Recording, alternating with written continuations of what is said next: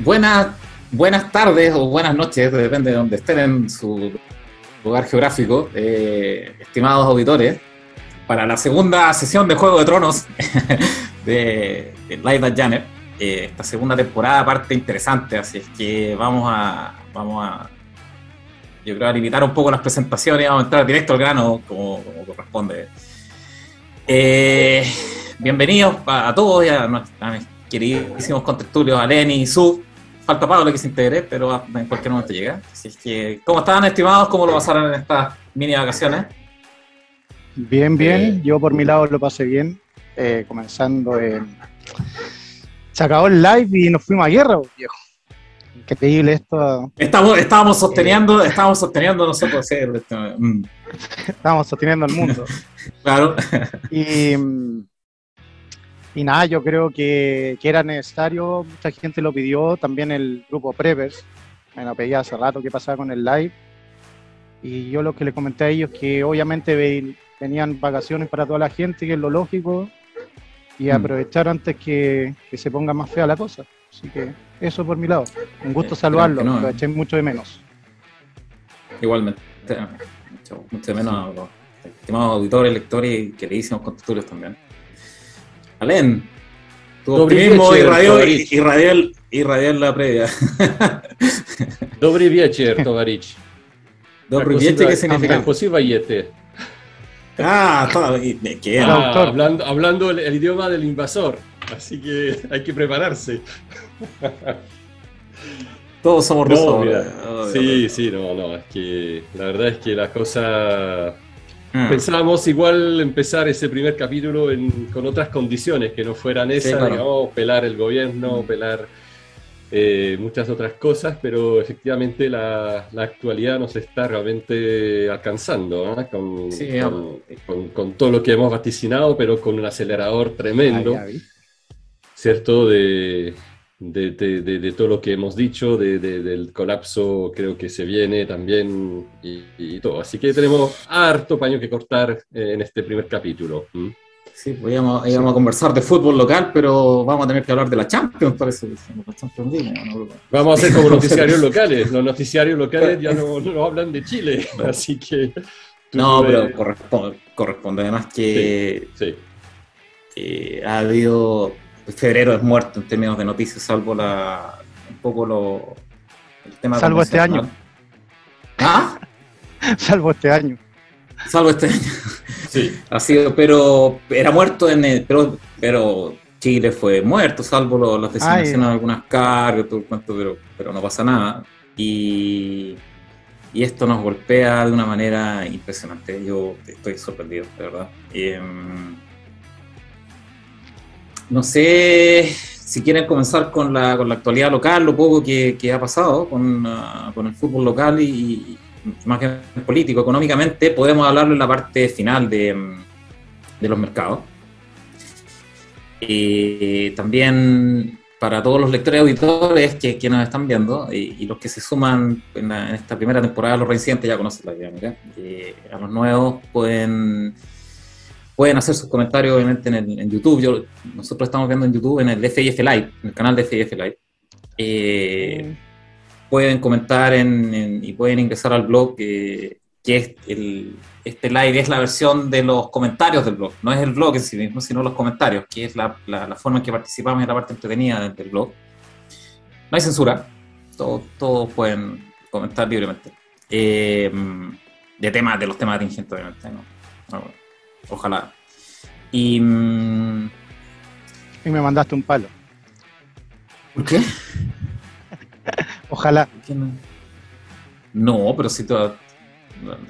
no, pero es que los comentarios sean atingentes a, los posts en el fondo. No, de repente. Pero si yo me mandé un post del poliamor, ¿se acuerdan? ¿No? no Tú entretenías. Oye, creo que hay, como 50 comentarios. Hay. Sí, es más comentado sin creer. Estábamos pensando en cambiar el giro del blog. Hubo trending topic en, eh, los sitios rosa, Impresionante. Oye, eh, Eso como comentario general de las personas que se integran recién a esta, esta transmisión, es, eh, es, la versión en vivo de los comentarios del blog, no del blog en sí mismo.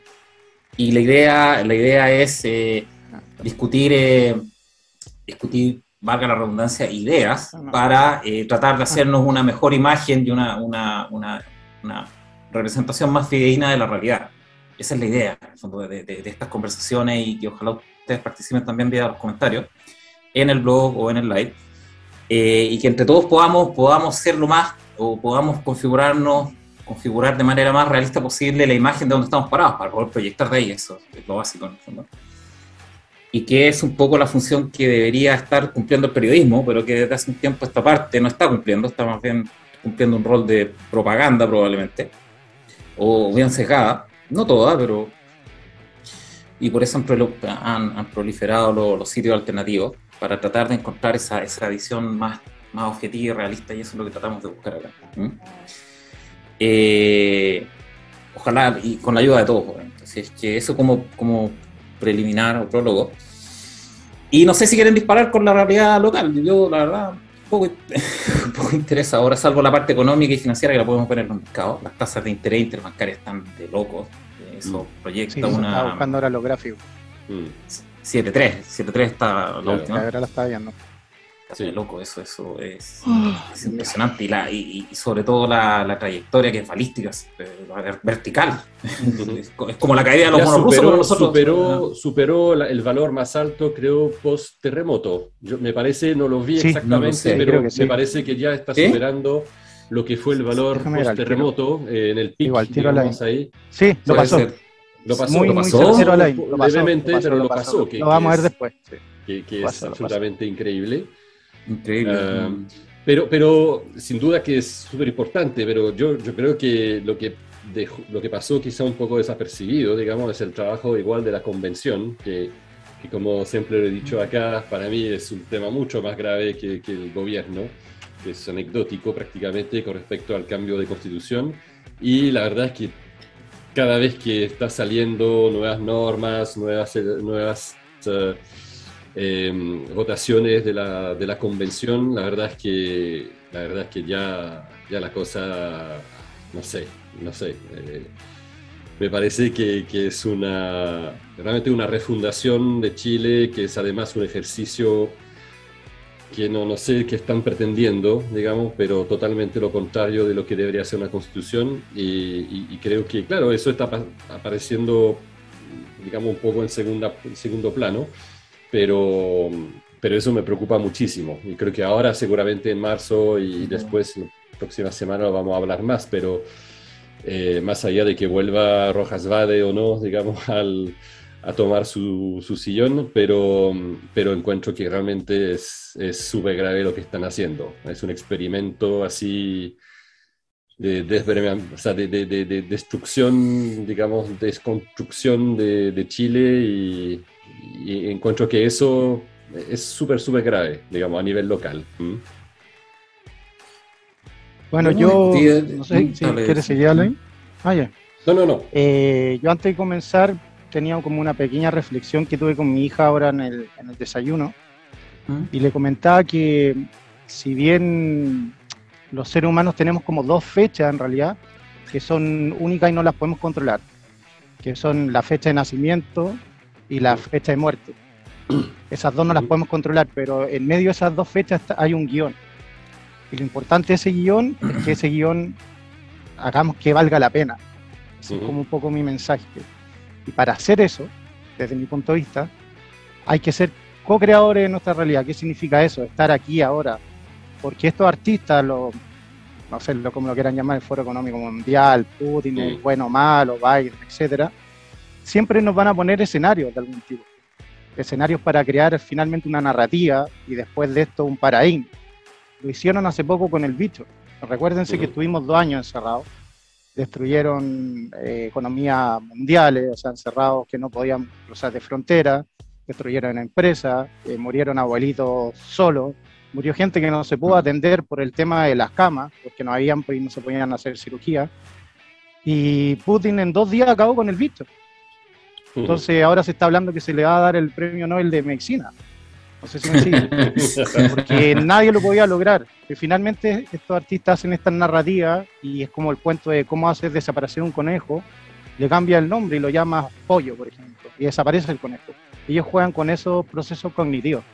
Entonces, finalmente, si bien vamos a hablar nosotros esto y vamos a decir, no sé, cada uno tiene su punto de vista, obviamente los más medias dicen que Putin es lobo y que, y que los demás son, son buenos Em, siempre estamos tratando de buscar, los seres humanos, la respuesta afuera, cuando de repente la respuesta la tenemos nosotros dentro de nosotros mismos y, vamos creando nuestra propia realidad.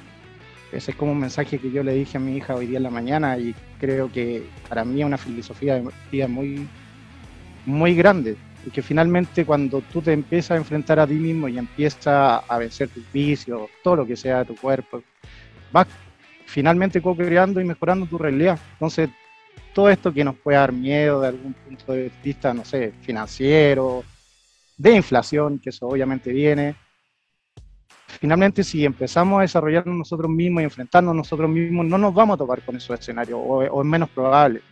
Eso es lo que yo, yo quería comentar como, como primera reflexión eh, ante estos temas. Eso. Sin duda, no deja de ser que es la película que estamos presenciando. Ah, eh, entonces hay que, comentarla, hay que decir, bueno, sí, y después efectivamente intentar, digamos, reaccionar uno mismo, no esperar la, respuesta o la reacción de, parte de otros, está claro. ¿Mm? Mm, finalmente, finalmente, y eso me, gustó mucho la reflexión de su, finalmente uno no tiene no tiene el control de las cosas externas. Lo único de lo que uno tiene control es cómo reacciona a esas cosas externas, uno, en términos personales. Eh, por lo tanto, uno tiene que trabajar en, ese autocontrol. Eh, hay un refrán, un proverbio, no sé si es chino, japonés, pero oriental debe ser, que dice algo así como un hombre no es verdaderamente libre hasta que, hasta que no controla sus impulsos o que no se autocontrolan. Ese, ahí, llega la verdadera libertad. Si no eres esclavo, obviamente, de, tu, de, tus deseos, impulsos, etc. Así es que eso, pues, somos, somos libres de reaccionar de la mejor manera posible a los agentes externos, no controlamos nada externo. Nada, no nada en realidad.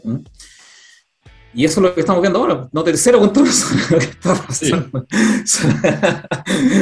Así es que hay que ver cómo. Hay, primero, y, es lo que comentaba al principio, primero hay que tratar de configurar de la mejor y más realista manera posible lo que está pasando y dónde estamos parados. Y desde ahí proyectar. Esa, es nuestra pega, en el fondo, como, como, como adultos. Eh, ¿Cómo estáis, Pablo? Ahí te, te, acabo de ver. ¿Cómo estáis? Muy, bien, muchachos. Muy, contento de tanto gusto compartir nuevamente con todos ustedes, con nuestros televidentes, si se pueden llamar de ese modo. Y, y, muy esperanzado ¿Cómo en rating? esta segunda temporada. Sí, hay que ver cómo está cómo están los auspiciadores. Yo creo, yo, yo les comentaba a, los chicos que tendríamos que cambiar de giro, tenemos que ir a los espacios rosas, se fue el mejor uh. Nos forramos. Pero ahí vamos a entrar en más problemas. Sí, pero, oye, uh, la disputa. Ah, Sí, probablemente sí.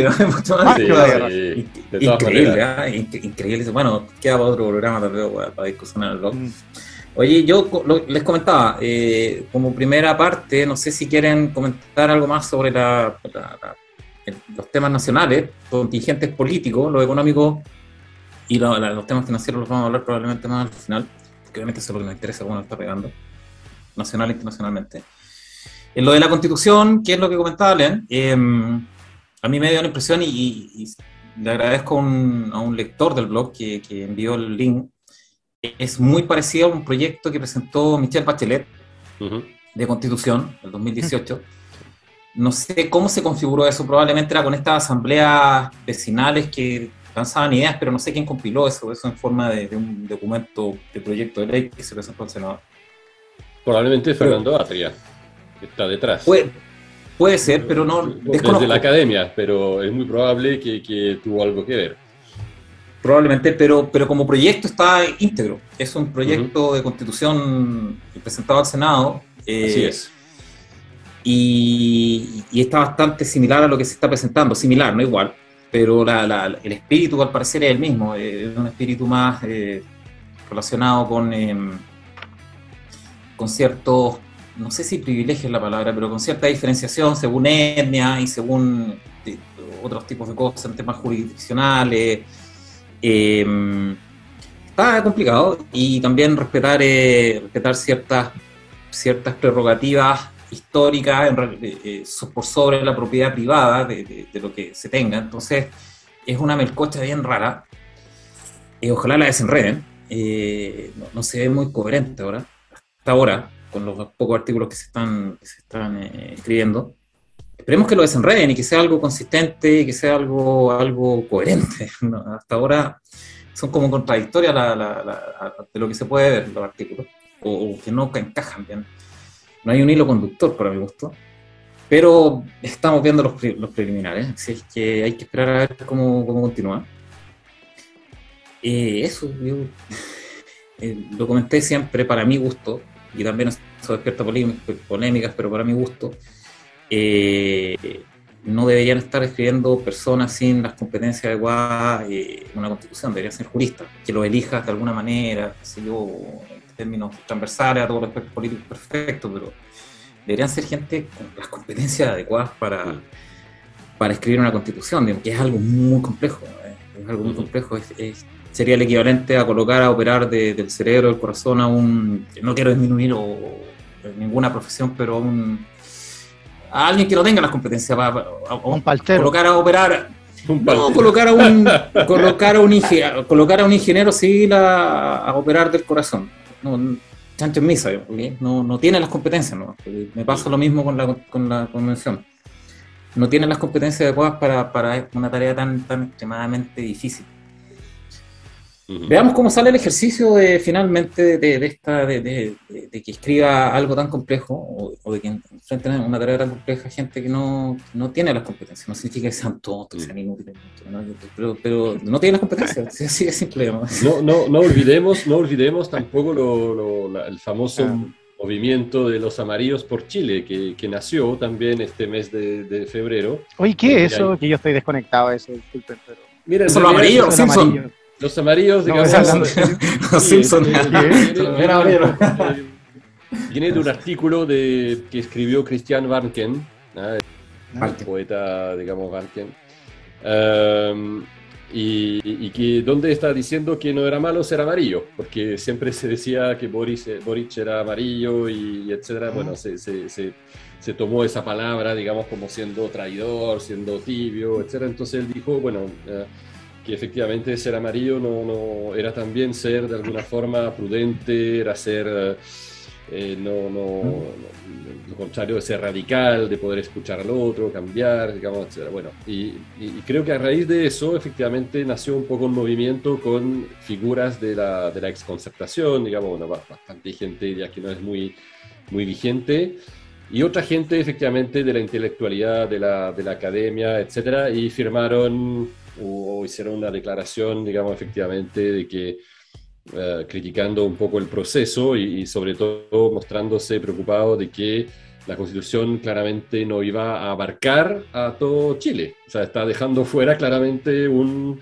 30, 40% quizá de, de gente que, que no tiene una sensibilidad, digamos, netamente de, izquierda y, progresista o lo que sea, y entonces que eso obviamente no, no, es correcto, digamos que hay que ser amarillo a veces y ir un poco en contra de sus principios eh, radicales, digamos, para ir al encuentro del otro y acogerlo, ¿ah? y eso no se está haciendo, entonces ellos están... Eh, levantando un poco la alarma eh, y eso obviamente está haciendo olas, eh, hay críticas, hay otra gente que aplaude y todo, pero, pero en fin, eh, es un movimiento interesante porque despierta un mm. poco esa masa eh, silenciosa hasta ahora mm. y, seguramente las próximas semanas, meses vamos a ver cada vez más de, ese tipo de intervenciones. Yo honestamente creo que, que la gente en general, la, la población general del país, no lee la constitución, no, no la va a leer ni leyó la anterior ni va a leer esta, en general sigue a sus líderes, en general sigue a los líderes de opinión que, a, los, que, respeta o, o, ve más seguido. Entonces, eh, este es un movimiento significativo porque, porque los líderes que se habían quedado al margen o que habían apoyado una, una nueva constitución ahora están diciendo que saben que más no, no, no parece que vaya bien. Eh, por lo tanto, ahí se, va, ahí se va a pelear este, este movimiento de o, de, o de rechazo o de que se, se modere o sea más coherente la escritura de lo que están haciendo. A mí me dio la sensación cuando leí los artículos, la verdad es que no ves que estamos preocupados de afuera, además es mucho más relevante en términos de impacto, pero por ahora, después puede ser que, la convención sea más, más, importante, pero de lo, de lo que yo leí o lo que empecé a leer, me dio la impresión de que mm, eh, no es que sea minoritaria, la, no es que sea tan enfocada en minoría, es que están tratando de hacer un, un, recetario general específico para las necesidades materiales de todo el mundo. Eh, es, como una, es como un recetario muy detallado de cómo beneficiamos a, X personas, a X puntos. Entonces están tratando de darle nos gusta a todo, pero de una forma muy detallada. Mm. Y no, no, ese no es el espíritu o, no debería ser el espíritu de una constitución. El espíritu de una constitución es, generar un marco global de relaciones entre las personas, no, no tratar de, generar em, eh, la mayor o, asegurar la satisfacción material de todo el mundo, porque eso es imposible. Pero me, da la impresión de que están tratando de hacer eso, de darle el gusto a todos, a todos los grupos. Y eso parece muy minoritario, obviamente, porque tú cuando empiezan a tratar de, ok, a la gente de las etnias indígenas, que han sufrido, que han sufrido discriminación, etcétera, etcétera, ok, le vamos a dar gusto o, vamos a beneficiarlo en esto. A otras minorías en esto, a otras minorías en esto, a, a, las clases más socioeconómicamente más, más pobres, más, más mejoradas, esto. Y, tratan de, generar una, una, igualdad o dignidad material, material que, que, mm, que es muy específica. Y eso es imposible, me, da esa impresión, me, da esa impresión que están, eh, que están atrapados en eso, que están enganchados en ese tipo de, de, dinámica. No sé qué opinas tú, Pablo, ahí. no sé si lo has visto. Eh, mira, no, la verdad que con, con respecto a, lo nacional, no, no he estado muy preocupado honestamente, porque no... Yo tampoco, no, bastante. Mm. Sí, no, no, no veo que, nada particular que ocurra va a detener la inercia que llevamos hasta que finalmente se consume el proceso de, de término de la constitución, se discuta por cuatro meses y después finalmente se vote. Por más que exista esta nueva organización eh, de los amarillos por Chile, no, finalmente no va a confluir en algún cambio sustancial de las potencialidades ideas que se, que se vacíen en el documento. Por lo tanto, eh, estos meses, lo que a política interna respecta, la verdad que me he mantenido muy al margen. Eh, me, ha distraído más la atención eh, lo que está sucediendo geopolíticamente. así que no, podría no, podría tener una opinión más acabada que la que ya han expresado ustedes hasta este minuto. Sí, la verdad es que la gente cree que, una constitución está diseñada para regular eh, impuestos o, distribución material o cómo se recaudan, o libre competencia, etc. depende de la forma, de la forma pero, pero, pero la, forma clásica de las constituciones es que, es que es un marco muy general.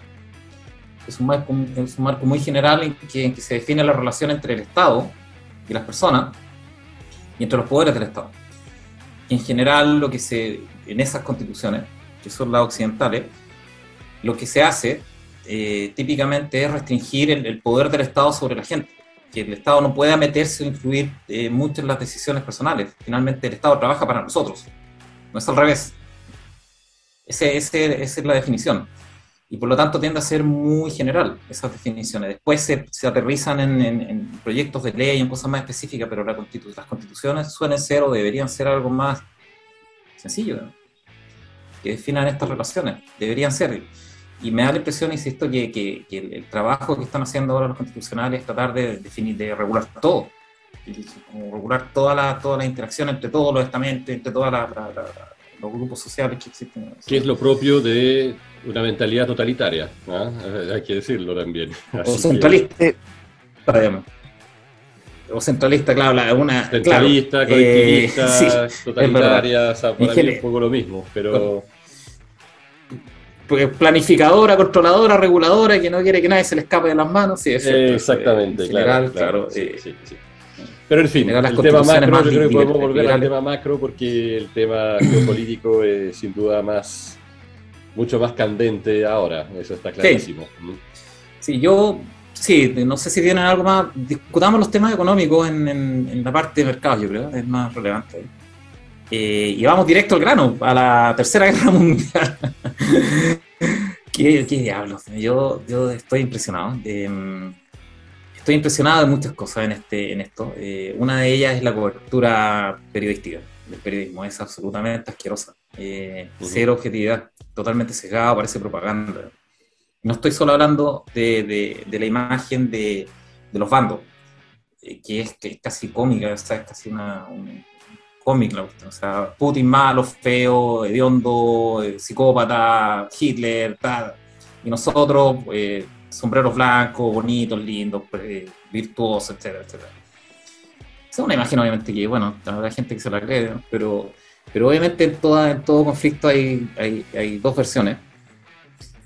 Y, un poco para tratar de colocar en contexto esto. Eh,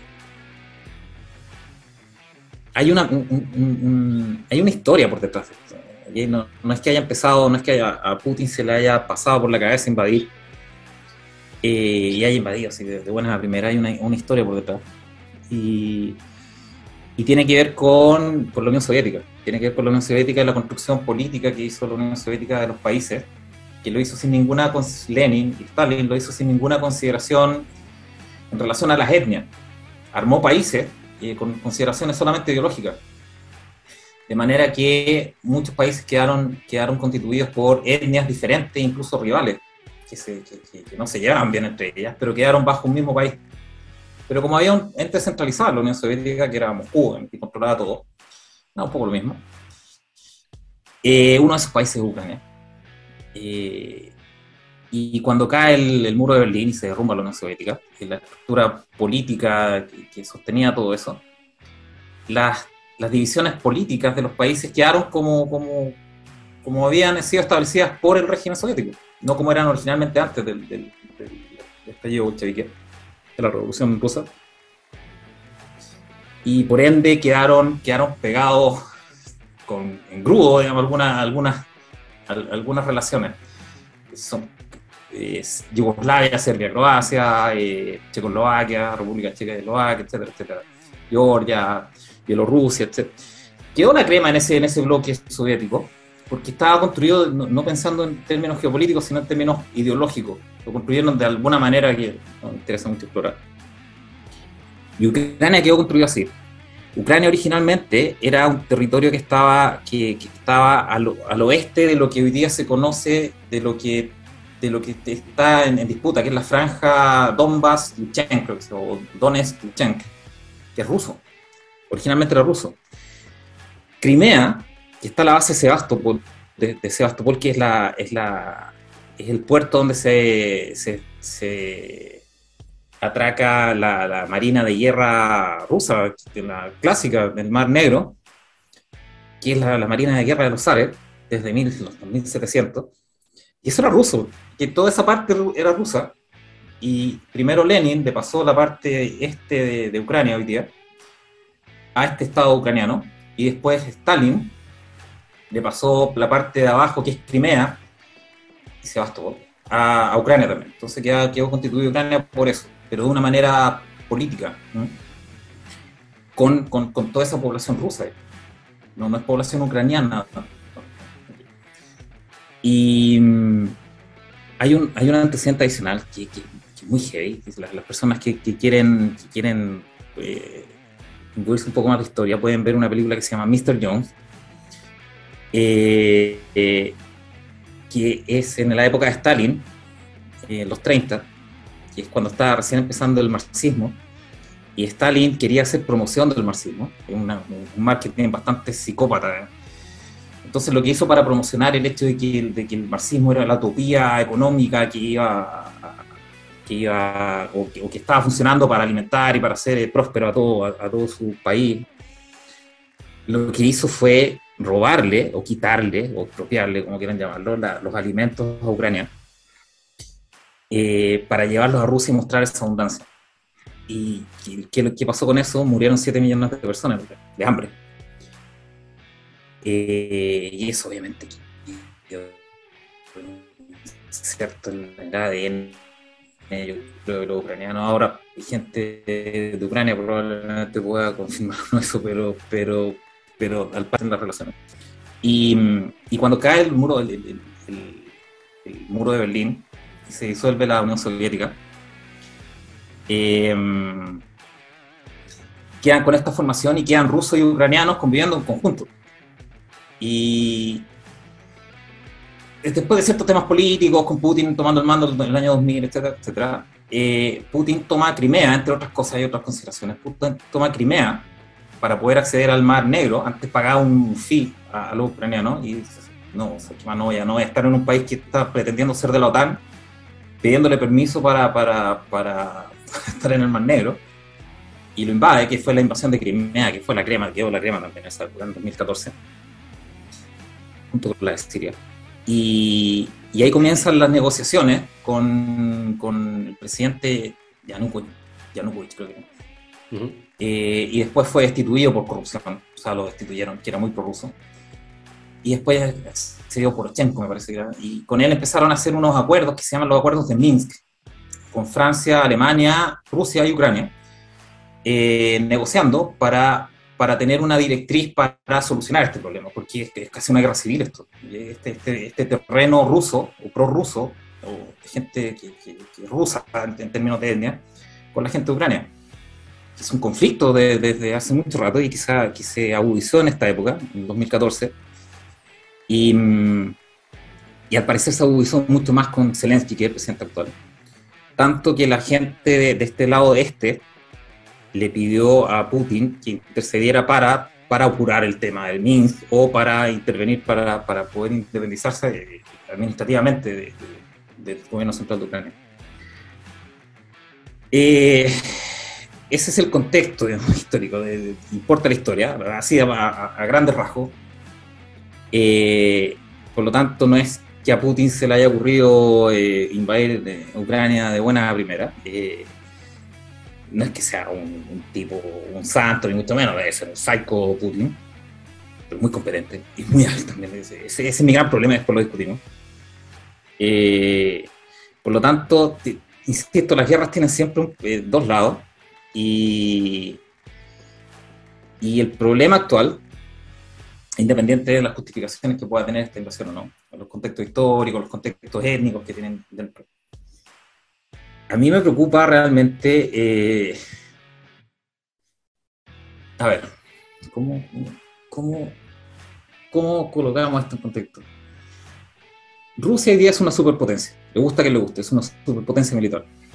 Es una superpotencia militar con alianza, entre ellas con otra superpotencia militar y económica que es China, y con múltiples eh, actores secundarios, pero igualmente pueden ser muy poderosos en su influencia, como el Medio Oeste con el, con el petróleo, etcétera, etcétera. Y con todo el bloque soviético que es pro-ruso, hay otro que bloque, bloque soviético que es pro-occidente o, anti-ruso, más que pro-occidente, como lo comentaba Lenin en algún momento. Entonces, en un tema que podría haber sido resuelto y que de hecho estaba definido que se resolviera de manera diplomática con estos acuerdos de Minsk, que por algún motivo se desmandaron, no, no sé por qué. Eh, llegado el punto en el que estamos ahora, con todas las, sanciones que le están metiendo y con todos los actos de guerra declarados que le están metiendo a Rusia, Alemania vendiéndole armas a Ucrania, abiertamente es un acto de guerra. Sacar, del, sacar del SWIFT, sacar o excluir a, Rusia, que es una superpotencia, insisto, no es un actor secundario, una superpotencia militar y también podríamos decir económico, del mundo, es acorralar a una superpotencia eh, armamentista. Yo, no sé, eh, para mí es increíble que estén haciendo esto, de verdad. Eh, no sé qué quieren lograr, de verdad. Es, rarísimo. Yo no, no, sé si estamos dominados por cabros chicos, una política internacional que sería ridículo.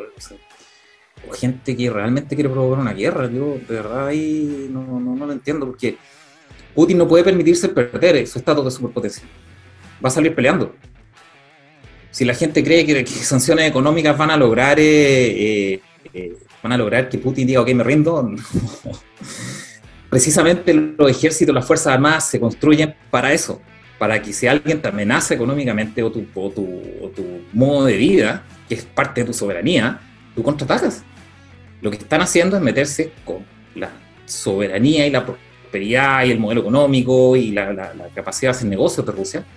Y precisamente tú para eso construyes Fuerzas Armadas, para proteger eso. Y están apretando Putin al punto en el cual va a decir, ¿saben qué más? Yo para eso tengo, para esto tengo Fuerzas Armadas yo no lo entiendo, de verdad, no sé qué opinan ustedes, pero para mí es completamente inentendible esta, esta, estrategia de Occidente, teniendo muchas salidas diplomáticas, pudiendo verlo. Yo tengo una visión, como les comenté la, en la reunión pasada el, domingo, fuera de off the chart, fuera de gráfico. Para, para, tocar un poco el tema anterior nomás de los constituyentes, estoy por el tema de Alain, Alain perdón, que, está escrito y como desde el 70 más o menos empezó con la globalización Ahora viene la descentralización hasta el 2030 y después el 2030 la actualización, pero, pero para eso tiene que haber el desembalancamiento humano que hemos hablado ahora. Entonces van a, descentralizar Chile y ahí, desde mi punto de vista, lo mejor estar en, un, en una como una eh, productora de alimentos. Eso como, como comercial. Eh, con respecto al tema de Rusia, eh, para mí están jugando a la ronda de San Miguel todos de la mano. Eso es lo que lo que yo creo y les, se lo comenté el domingo, mi punto de vista muy particular. Eh, es más, por muchas conversaciones que he tenido, eh, cuando Macron fue a hablar con Putin, se supone, eh, hay, como hipótesis que le dijo Macron ya entra porque en realidad ya nos fuimos con el oro y ya sacamos el gas con, con Hunter, que es Hunter, el hijo de Biden, Hunter Biden, y lo dejó en Polonia para después revendérselo más caro a Europa. Y después vienen las supuestas ineptitudes de, de Alemania entregando armas para, para, Ucrania y por el otro lado el artista francés, que no sé qué dijo hoy día, pero creo que también dijo una estupidez. Alguien de Francia, no sé quién. Sí, Bruno Le Maire, sí. Sí, algo así. ¿Qué dijo? sí. Algo dijo? me lo mandaron, no caché, pero algo dijo que como para seguir toreando Sí, o sea, dijo eh, que tenían todos juntos, tenía la posibilidad realmente de aplastar a Rusia. Claro, eso, dijo el ministro de, Hacienda francés. Digamos. O sea, realmente diciendo, nos juntamos todos y podemos aplastar, hacer desaparecer la economía rusa de la faz de la tierra. Eso, eso, es súper interesante. Dale, su, eh, pero, pues, sí, termino. ¿Mm? Entonces, ¿qué pasa? Finalmente, lo que yo creo que como van de la mano, ya tenían esto más o menos armado, eh, necesitan, como lo hemos conversado muchas veces, gracias igual a tu visión del tema del default de la, de la deuda europea, eh, lo he conversado con amigos, ustedes saben que yo era ex oficial de ejército, de hecho tuve un, amigo mío vikingo que se llama Alberto Villarroel, que ahora está jefe de la Academia Politécnica, salió en un canal, no me acuerdo cuál, hablando. Obviamente tiene que seguir la narrativa igual del ejército, etcétera, pero sí una periodista le preguntó, ¿qué estrategia tiene dejar a los hombres mayores de 30 años, por ejemplo, dentro del país eh, a pelear y armar a población civil dentro de una estrategia militar. Y yo dije, a ver qué va a decir Alberto, y Alberto dijo, eso no, no sigue ninguna estrategia, porque no existe esa estrategia. O sea, que buscan que entre un a ver, comando y infantería rusa contra gente civil, que las noticias lo ponen como que son más o menos, no sé, eh, William Wallace, pero contra, contra, no sé, contra Black Hawk, weón, armado, weón, está ahí. Una, es como algo muy diametral. Entonces, puede ser que la figura es, oh, qué malo Putin nuevamente con sus comandos, echó a pura población civil. Está haciendo esa figura, esa narrativa, finalmente, pero, pero se está hablando incluso que tienen hasta planeado la cantidad de, armamento que se va a ocupar. Se habla de 300 ojivas nucleares tácticas que se van a ocupar contra Europa.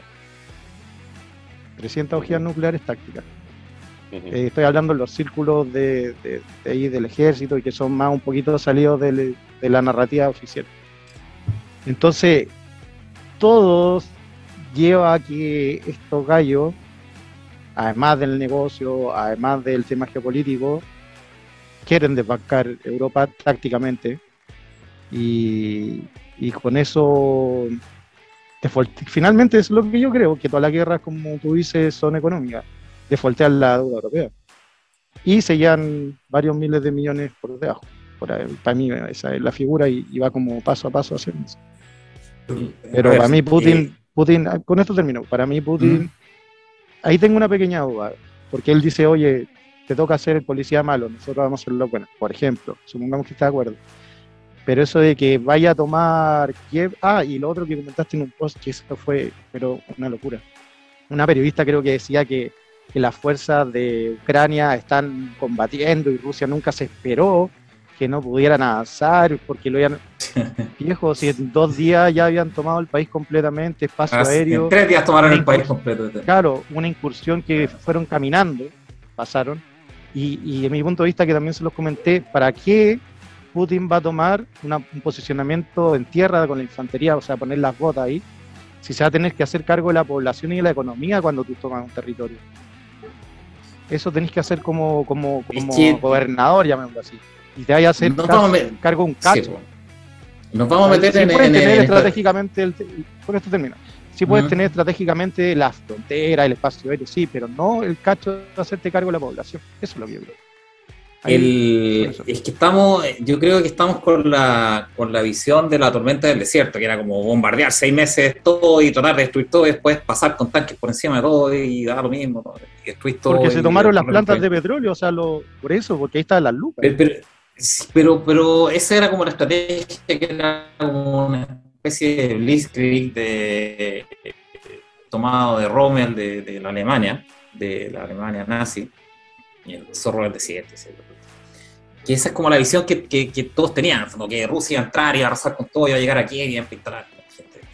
Y en realidad da la impresión eh, que, que, no quiere hacer eso, lo que quiere hacer es mantener toda la infraestructura crítica y tocar lo menos posible a los civiles porque finalmente son, no sé si son hermanos, son primos. Ucrania es, la, ah, es, la, cuna, es la cuna madre de Rusia. No, no es que no, no hacer eso, eso, eso uno. Y segundo, que, que a mí me, que, es lo que iba a comentar de la, de la parte económica, que es lo que me, convoca, con la parte política, estratégica, eh, que hayan o que quieran excluir a, a, a Rusia del SWIFT y que Suiza se haya sumado, que típicamente siempre ha sido neutral en toda la guerra. Y que ahora se sume, igual Finlandia y otros países que, también típicamente son neutrales. Y que Lemer, Lemer es el, nombre del, del sí, francés. sí, que haya dicho eso, que podemos aplastar con la economía o con las finanzas a, a X, es un mensaje horrendo, es un mensaje horrible, es un mensaje, es un mensaje que dice, ¿saben qué más? Si, si, no, están, si no estamos de acuerdo, o si nosotros no estamos de acuerdo con lo que ustedes están planeando, haciendo, ejecutando, y si no les damos la autorización, los podemos aplastar económicamente y financieramente, porque el sistema internacional de comercio en realidad no es un sistema internacional de comercio, es un sistema internacional político. Esa cuestión es una declaración de guerra. Sí. Una declaración de guerra a China, a Rusia y a, todo, a todos los que, que, son, que no son pro-occidentales, tal vez no son anti-occidentales, pero no son pro-occidentales. Es una declaración de guerra, abierta. Es lo más estúpido que he visto en toda mi vida. Pero de verdad, ¿cómo, cómo haces eso? Le estás diciendo a todo el mundo, ¿saben qué más? Eh, son nuestros enemigos. Si queremos o cuando, o cuando se desvían, son nuestros enemigos. Le está diciendo eso a China en su cara. Obviamente va a poner turbo China para, hacer sus propios sistemas de pago. Ya tiene su sistema cerrado. Pero lo van a expandir a. Pero lo estaban probando, ahora lo van a expandir, pero a velocidad warp. Oye, y una semana antes Putin autorizó al Bitcoin, cambiando un pequeño comercial, una semana antes de la invasión, Putin mm. autorizó Bitcoin como paralelo de Ibiza, no como activo, como un paralelo de Ibiza. Atentos con eso. El oro también, lo va a usar como reserva como, claro, compró mucho oro. Hay un tema que, antes de, que avancemos, que yo creo que yo lo leí y lo acabo de verificar para, para ver de qué estábamos hablando. Y ¿Mm? eh, vi un comentario que decía que el PIB de Rusia era en realidad inferior al PIB conjunto de Bélgica, Holanda y Luxemburgo. Y efectivamente, yo estoy viendo que el PIB de Rusia en 2021 estuvo alrededor de 1.300 eh, millones de dólares, el PIB de Bélgica 500 millones y el PIB de Holanda 859 eh, mil millones. Va a decir que ya Holanda y Bélgica, estos dos países que no son muy grandes, que representan un poco más de 30 millones de habitantes, eh, ya superan con crece el PIB de toda Rusia, ¿cierto? A nivel económico. Por eso que en realidad Rusia, con respecto al bloque europeo y ni hablar Estados Unidos, etcétera. Eh, eh, digamos, lo que decía el comentario era que era un enano económico eh, Rusia. Ahora, tiene, lo que pasa es que tiene algunos productos que son extremadamente estratégicos, como el gas, como el petróleo, como alguna, algunos componentes, etcétera, que, ellos tienen, como el neón, creo, o, sea, Ucrania. pero en realidad no tiene una fuerza económica tan, tan, tan grande. ¿ah? Es más la población, la extensión, el hecho de haber tenido, de tener un poderío militar, digamos, nuclear muy fuerte, eh, que, hace, que mantiene eh, su, postura, pero no así la, potencia económica. Eh, y es por eso que seguramente es un tema importante. Por eso cuando dice que pueden aplastarlo, yo creo que sí, lo pueden aplastar y, no hacer tanta cosquilla. Alain, pero eso son los ingresos, ¿está bien? ¿Y la deuda? 17%. Exactamente, sí. Tiene una deuda del 17% del PIB. ¿Tienen deuda? Todos los demás están, están en más allá del su deuda como hace 10 años. Claro. Preparándose para esto. Para, para, colocar en, para colocar en contexto esto. Sí, Lehman, es, un tema, es un tema no menor. Lehman quebró, casi quebró al mundo con 300 billones de dólares. Claro. La economía rusa es 1,5 y está destruyendo toda la economía rusa de, del mundo. Exacto, significa que, va, que, va, a quedar en default de pagos con respecto a, ese, a esos compromisos que tiene. Sí. Que no estoy hablando de la deuda, de la deuda pública, estoy hablando de la deuda privada. Claro. Ya. Y aparte todos los ingresos que pueden generar o que, o que tendría a generar eh, toda la economía rusa en relación a todo el resto del mundo. No, sin duda. o sea, el, eh, PIB, no, es, no es la sola, no, no es todo, digamos, es mucho más que eso. Digamos, obviamente y las interconexiones. la población, etcétera, es súper Las interconexiones que. Y la no, pero hablando netamente del aspecto financiero, las interconexiones que tú tienes de, la economía rusa y de todas las empresas rusas con todo el resto del mundo, hace que si cae, cae en default una empresa rusa, la, la, extensión de eso es, imagínate, se me ocurre, no tengo idea porque tal vez no, es tan fácil de ver eso, pero se me ocurre que, que los bancos alemanes deben tener una cantidad enorme de bonos de, empresas rusas. Sin duda, eh, sin duda. Imagínate el Deutsche Bank con, una cantidad de bonos estratosféricos, que ya tiene problemitas con, otro, con, otras, con otras carteras de bonos soberanos europeos. Claro, y el dinero de los oligarcas también es cosa seria. También, entonces eran esos depósitos y, no es menor, digamos, ¿cierto? Entonces, pero, pero más que más que el hecho de, la, de, los depósitos es la, es las interrelaciones que se genera, que genera Rusia con respecto a sus activos. Entonces eso te puede generar un contagio que no sabemos no sabemos por qué, porque de pasar a ser activos de, extraordinaria calidad como Gazprom, por ejemplo, que los, bonos de Gazprom, que son la que, alimentaba de gas a Rusia, ahora son tóxicos, son activos tóxicos. Es como la, hipoteca basura de, Lehman. Pasaron a ese estatus. Sí. Entonces. Eh, uno de los mejores economistas belga eh, acaba de comentarlo hoy diciendo que lo que se había hecho con, el, con SWIFT, con uh, las declaraciones, etcétera, y la, congelar los activos del Banco Central, etcétera, era como introducir un coágulo en el cuerpo humano. Y si tarde o temprano va a provocar una embolia en algún lugar, mm. ¿cierto? Y, se va a reventar los pulmones, el corazón, el cerebro, ¿cierto? Pero introdujeron realmente un coágulo y un gallo muy serio profesor de, dos universidades y todo, que, que, muy consultado y dijo que él mismo no entendía qué había pasado. O sea, cómo podían haber hecho ese tipo de, de estupidez, digamos, a nivel económico, porque era un cuerpo humano. O sea, la globalización, el mundo ahora es tan globalizado, ¿cierto? Que, ¿Y cuánto ha pasado? ¿Una semana? Y claro, ni siquiera. Va a pasar una semana, creo, mañana. Así que... Eh, Imagínate la velocidad. Sí, claro. Entonces eso lo vamos a pagar claramente, se, va, a haber un... 30% del trigo a nivel mundial. Exacto. Rusia con Bielorrusia. Bien, sí, sí. Eh, Pero, tenéis la potasa, que es uno de los mayores fertilizantes, creo que son como casi el cuarenta y tantos por ciento. Claro. Yo creo que la amenaza real, de verdad, eh, para mi gusto, y lo que, lo que me preocupa de sobremanera, es que si fuese una, una crisis del estilo Lehman, que es financiera, tal vez económica, podemos tener una depresión, ok, es grave. Pero lo que están haciendo, y acorralando a Putin, si es que no logra salir o si es que no gana Ucrania en Ucrania, porque eh, lo asiste Occidente, porque Ucrania no puede ganar con sus propios medios, está claro eso. Eh, se acorralan a Putin al punto en el cual no tiene ninguna salida y va a perder el estatus de, superpotencia que, tiene, al menos militar, va a salir peleando. Obvio. No se va a rendir.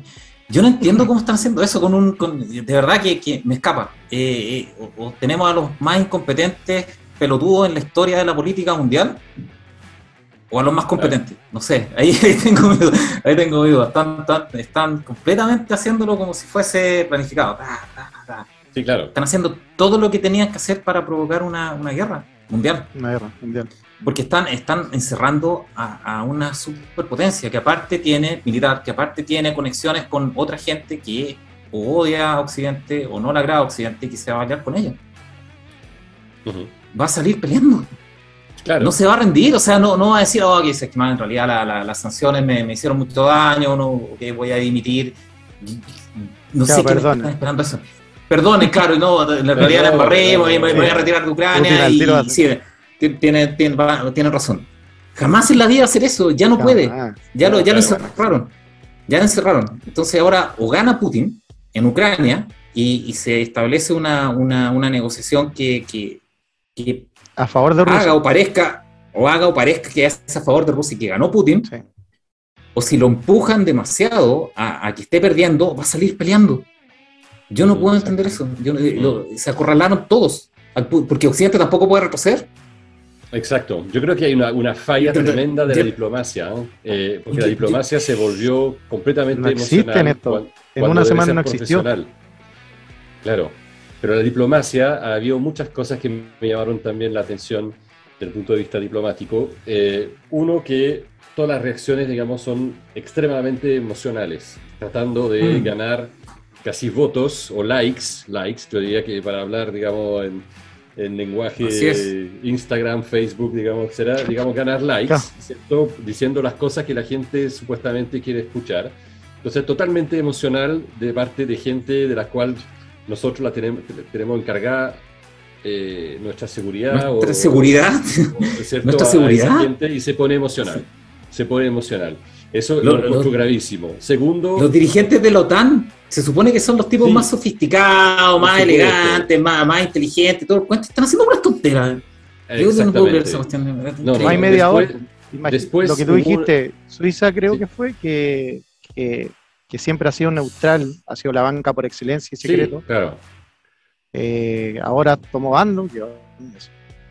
Hoy día en Ginebra había una conferencia en la cual Lavrov, eh, digamos el, ministro de Relaciones Exteriores ruso, no pudo asistir porque no hay, no hay vuelo ruso a, Suiza. Entonces mandó un video y cuando pasaron el video hay 100 diplomatas que se, diplomáticos que se retiraron de la asamblea, que ni siquiera lo escucharon como en, señal de protesta. O sea, diplomáticos. Yo está bien, o sea, está bien que sean no sé, barra brava, activista, barra brava, lo que sea, digamos, etcétera, pero diplomáticos oh, que, que, se retiran en señal de protesta cuando justamente ellos tienen que aguantar y tienen que escuchar lo que tiene que decir la otra parte, no pues faltarle respeto. ¿cierto? Son mediador que se va. Exactamente. Entonces, un mediador que se va. Exacto, entonces imagínate, o sea, eso realmente es, es una falta de respeto eh, absolutamente increíble. Entonces yo, creo que estamos realmente en una diplomacia de likes, ¿cierto? Una diplomacia con una persona que no está en ese juego, que no está en, Instagram o en Facebook, digamos Putin, ¿cierto? Y, y, al final va a ser, digamos, ¿cierto? No sé, ¿para qué me invitan si saben cómo me pongo? O sea, si, si todo el mundo sabe que el gallo va, a reaccionar así. Obviamente, ¿para qué, para qué torearlo? ¿Ah? Si, si, si, si, es el, el, psicópata, eh, eh, el monstruo, el, el Hitler que, que, todo el mundo dice que es, bueno, yo la primera cosa que haría sería justamente tratar de no no alentarlo, digamos, a, mostrar la garra. ¿ah? Eh, entonces, hay, muchísimos errores ahí, de, pero gravísimos, gravísimos. Ese, ese, ese es el punto, independiente de cómo, de cómo ya, ya la gente se haya posicionado en términos de, evaluar a Putin con respecto a Occidente o a Zelensky. Si creen o no la propaganda de ambos lados, porque la rusa también es heavy.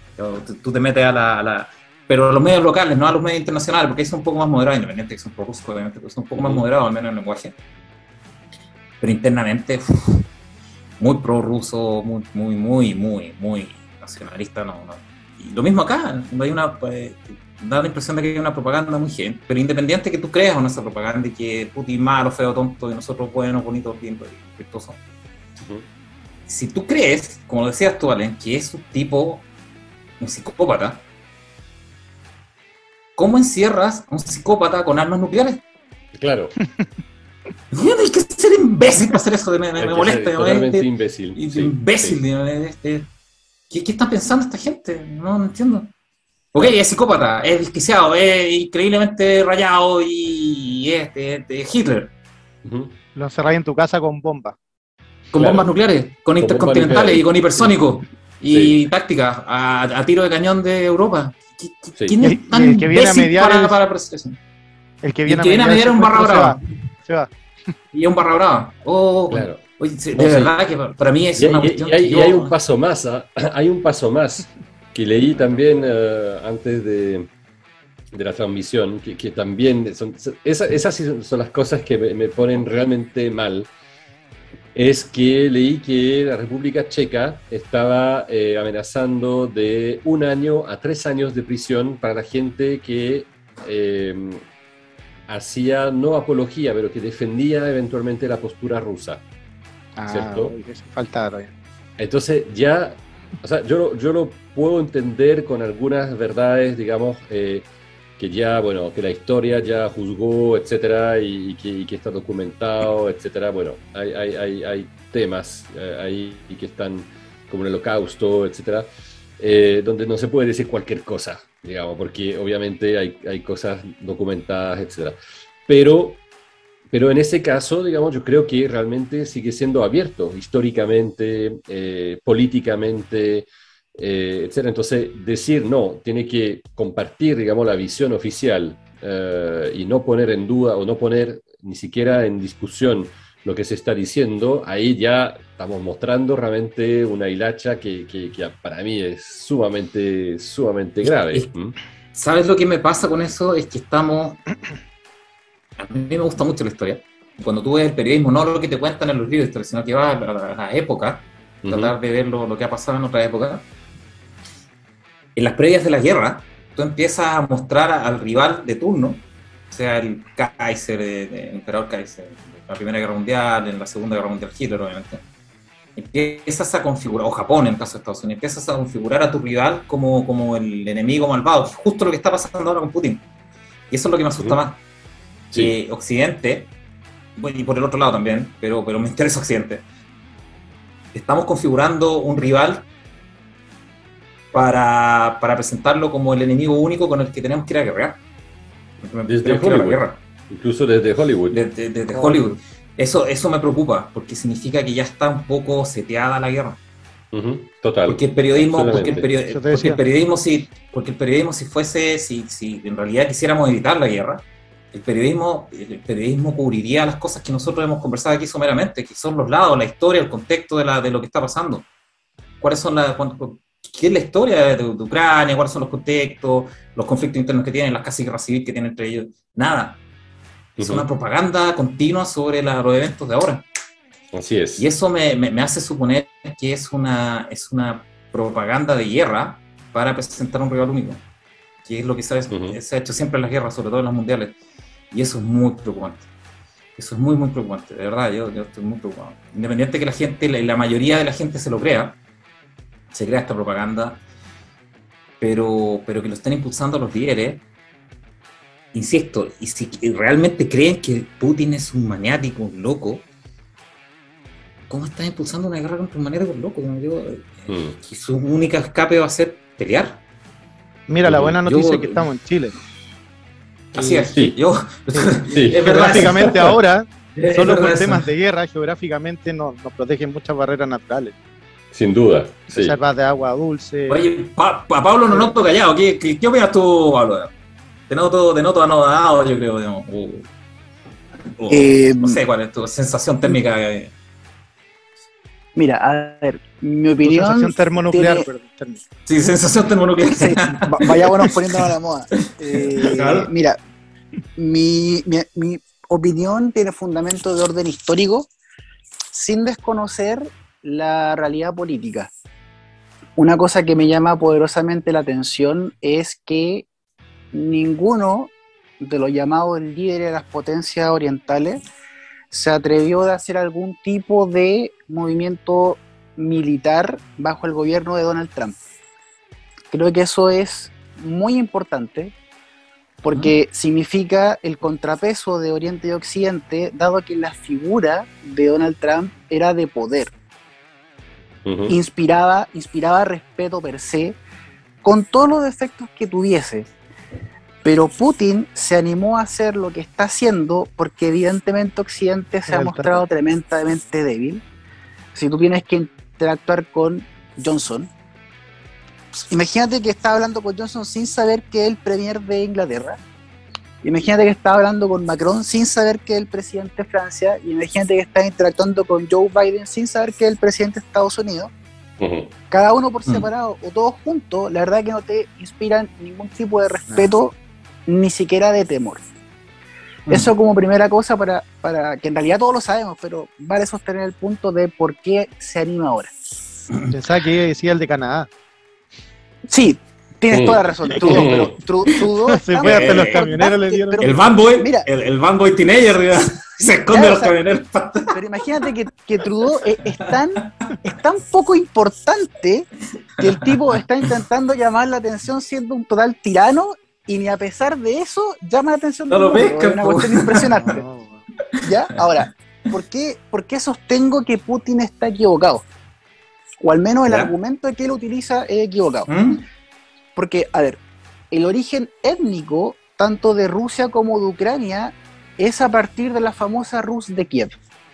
La Rus de Kiev finalmente era una estructura político-social elaborada por el siglo 7 u 8, si no recuerdo mal, que incluso los vikingos tuvieron que ver en la estructura para, finalmente dar orden y seguridad, y que finalmente cayó en el siglo XII. Cuando cayó en el siglo XII, la Rus de Kiev se subdividió en cinco tribus o estados o regiones, mejor llamarle, a, a 15 regiones distintas, de las cuales dos de ellas, una, tengo el, el nombre apuntado, que se llamaba Vladimir Suzdal, es lo que finalmente dio origen a la Rusia, actual, que estaba alrededor de la zona de Moscú, y otra denominada Galicia Bolinia. Esta región es lo que finalmente derivó en lo que conocemos actualmente con Ucrania. Desde ese punto entonces ya podemos establecer que tienen una estructura regional y política distinta desde ese punto. ¿Qué fue lo que sucedió posteriormente? Esto pasó más o menos en el siglo XII. Luego sucedieron invasiones de hordas, mongolas y dada la, cercanía regional, lo que tenía que ver con la región que finalmente derivó en Rusia, los mongoles tuvieron mayor control que con el área que tenía que ver con Ucrania, porque quedaba demasiado al oeste. Eso implicó que la región rusa tuviese una estructura más de orden imperial a diferencia de la región ucraniana. Finalmente, por ahí por el 1300, Polonia invadió esta región de Galicia, Bolinia, que era lo que posteriormente derivará en Ucrania. ¿Y por qué este verso es importante? Porque es para poder entender por qué Ucrania son dos estados finalmente, en uno. Polonia invadió esta región, lo que implicó que la región de Galicia, los, los polacos instauraron un régimen bastante intenso en impuestos, eh, violaban el respeto a la religión en principio, lo que derivó que los nobles del lugar aceptaran las condiciones de Polonia pero los campesinos migraron al sur. Por lo tanto, ya hay, hay una primera división en ese momento entre norte y sur, y la gente que se fue al sur terminó derivando en una estructura organizacional que se llamó el Edmanate. ¿Ya? ¿Por qué es importante el concepto de Edmanate? Porque del Edmanate derivan los cosacos, que eran guerreros per se, que fue entre sus primeros triunfos guerreros, porque después pelearon nuevamente con Polonia, pero la región del Donbass pertenece, pertenece originalmente al Edmanate, que es ucraniana. ¿Cómo evolucionó esto posteriormente? El Edmanate sufrió, sufrió los avances, los hostigamientos polacos, lo que derivó que solicitasen el refugio del zar de Rusia. El zar de Rusia los acogió porque la estrategia original era de orden religioso, porque pretendían que al anexar el Edmanate, además anexaban la región de Moldavia y de Wallachia, que se llamaba, porque tenían la misma religión, que era ortodoxa.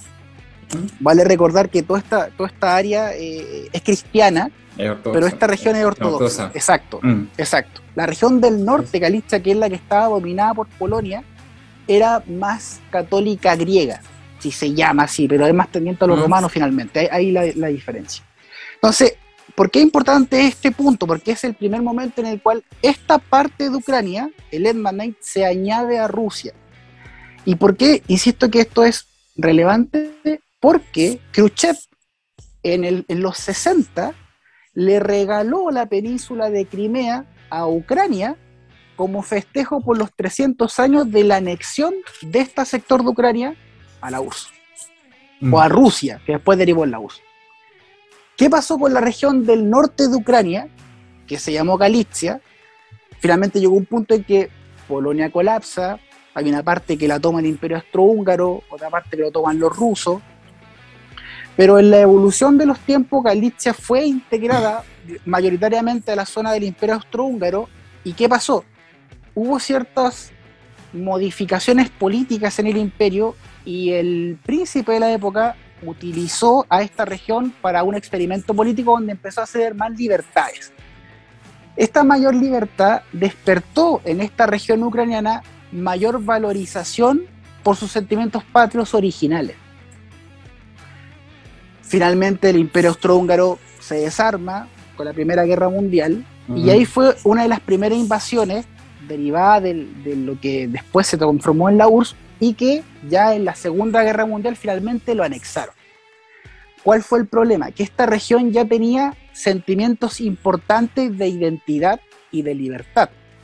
Cuando lo anexa la URSS, la URSS hace propaganda propia de la URSS y además le hace una opresión intensa para intentar homogeneizar esta región de la URSS.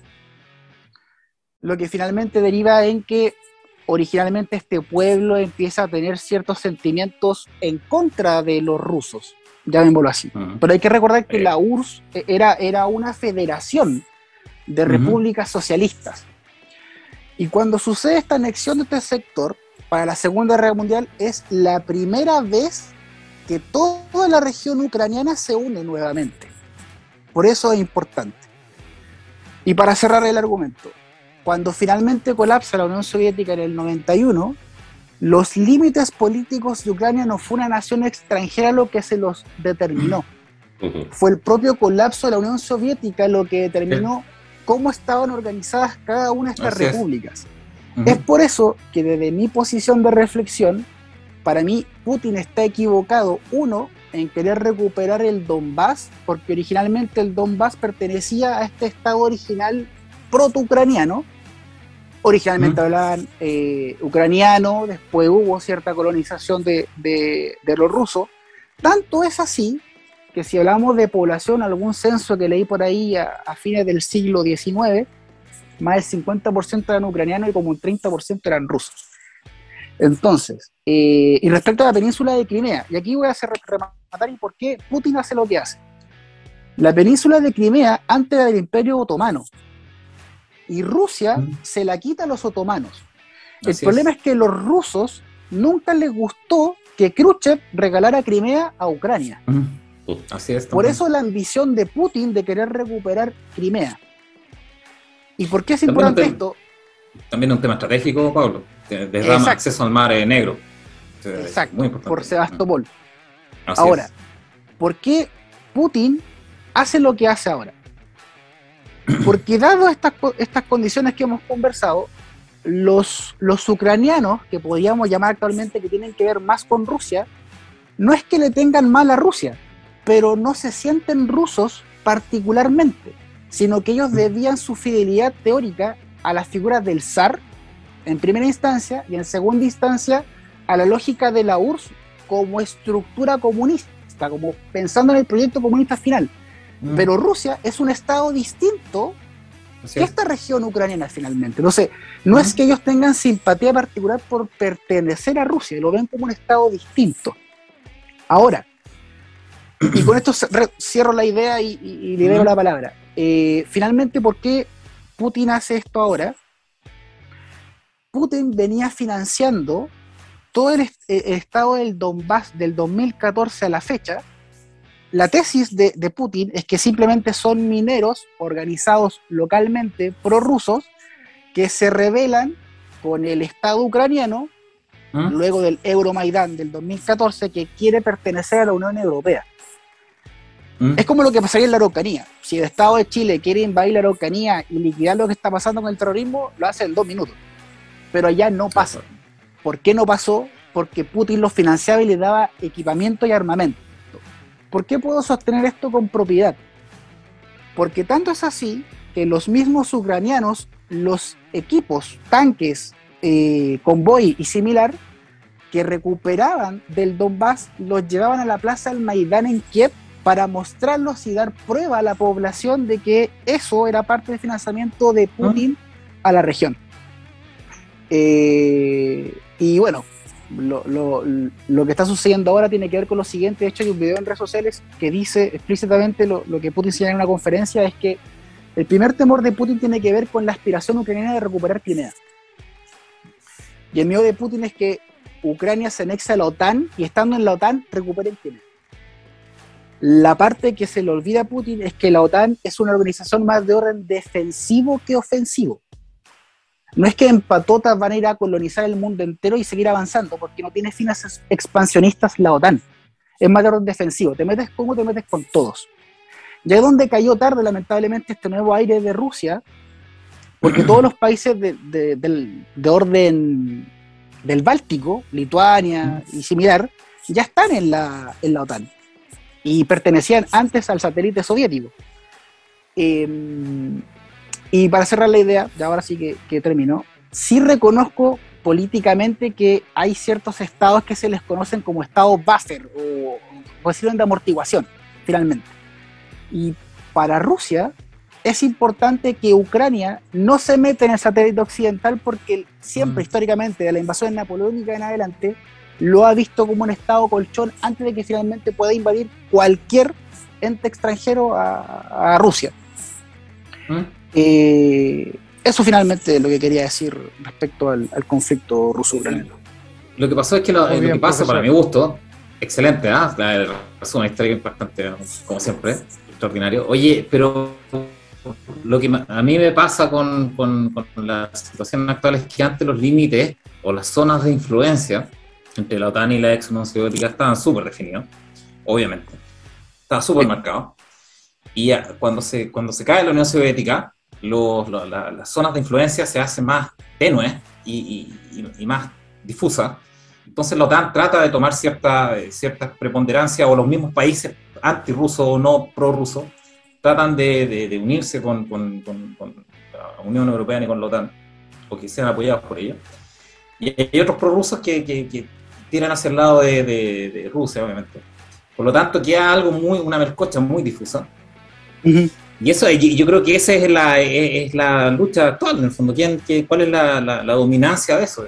La OTAN, en, cuando, la, cuando Rusia estaba abajo en el piso, recién saliendo, empezó a, no sé si a tomar posesión, pero empezó a, a tomar eh, bajo su ala o tutela a Estado, ciertos estados antes pro-soviético o soviético. Y ahora que Rusia surgió de nuevo eh, y tiene el poder militar y, puede, puede hacerlo, quiere volver a decir los límites eh, más hacia, más hacia el oeste. me, están molestando en mi patio trasero. Yo creo que eso es finalmente el, tema OTAN. El tema OTAN. El tema Ucrania es, algo diferente para mi gusto. Eh, hay temas ahí étnicos. Eh, no sé si la etnia, como tú lo, lo, describías también, es realmente rusa, pero, pero el lenguaje es ruso y están excluidos ellos por lo que parece ser. Y cómo lo ha usado eso Putin, eso ya es un tema más, discutible. es muy parecido a lo que nosotros hicimos en la. Esto no le va a a mucha gente ver lo que, hicimos nosotros en la guerra del Pacífico con Bolivia, con Antofagasta. Antofagasta, en territorio boliviano, está ocupado por chilenos. Y nuestra versión es que los bolivianos, las autoridades bolivianas están eh, acosando a los chilenos y maltratándolos, etcétera, etcétera, que probablemente sea cierto, o mucho de eso sea cierto. Hasta el punto en el que llegó un, un, un cobro de salitre ilegal pues, de acuerdo a nuestros tratados, insisto, supuestamente, y invadimos. Y Perú se metió, y, las historias se repiten por algo, las pasiones humanas siempre se ¿no? Y Perú se metió y, por un acuerdo de, defensa unificada que tenía, que no lo habría respetado si no pensaba que podía ganar. Perú se metió y entró a la guerra porque pensaba que podía ganar, obviamente. Y, y cómo terminó esa guerra, como supuestamente debería terminar la guerra o esa es la intención de, Putin, eh, terminó tomando terreno hasta llegar a Lima e impusimos un gobierno de ocupación que se encargó de administrar todos los recursos no para mejorar la vida de los peruanos, sino para que nos pagaran los gastos de la guerra. Esa es una guerra, así es. Y el vencedor escribe la historia. Nosotros somos los buenos, los lindos, los valientes, los, osados que derrotamos una alianza peruana-boliviana. Pregúntale la historia a ellos. Claro, eso, en, este punto... Sí, no, disculpa, dale. No, por eso, por eso comentaba que siempre hay dos lados de la historia y, nosotros estamos viendo un solo lado de la historia, que es, que es la, posición occidental respecto a Ucrania. Hay que ver la de Putin y las motivaciones que pueda tener, independiente de si las considera o no adecuadas, eso es otro tema. Eh, o, sí, o, las cualidades personales del tipo, eso es otro tema, insisto también. Pero para mí lo más relevante, insisto, independiente de todas las consideraciones que podamos hacer sobre la justificación o no de la guerra o lo, terrible que es una guerra para, la población civil o eh, las fatalidades que se producen en ella, porque es una guerra. A mí lo que más me preocupa es, cómo está, eh, eh, de, verdad a mí me preocupa cómo está enfrentando Occidente a, a la amenaza que es Putin independiente de cuál sea la justificación de la guerra, las evaluaciones que tú hagáis del tipo, etcétera, etcétera, es una superpotencia militar con armas nucleares. No puedes tratarlo como si fuera Saddam Hussein o Gaddafi. Esa cuestión a mí me, incomoda, me, me, sí, otra liga, es otra liga, claramente. Sí, es otra liga completamente. Mm. Sí. pero, sí, pero me pasa lo siguiente. A ver, eh, ¿por qué partía el discurso destacando la debilidad de Occidente? Porque la ambición de Putin es poder armar un gran imperio. Putin no se va a detener con esto. ¿Tú crees que es la ambición? Ya lo, hizo con Georgia, ya, lo, ya lo hizo con sección. con Georgia. Mm. Mm. La, aspiración de Putin, y, y, esa es la razón por la cual Putin no ha dejado de poder en 20 años. Él tiene, yo creo, que él tiene una aspiración personal de quedar en la historia de Rusia como la persona que le devolvió el orgullo y la dignidad a Rusia.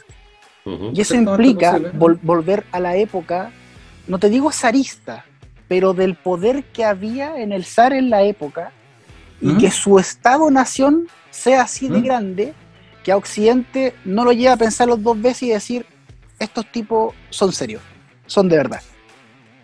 Eh, y el problema es que, claro, ahora ya es tarde porque Rusia ya está dentro de, Ucrania.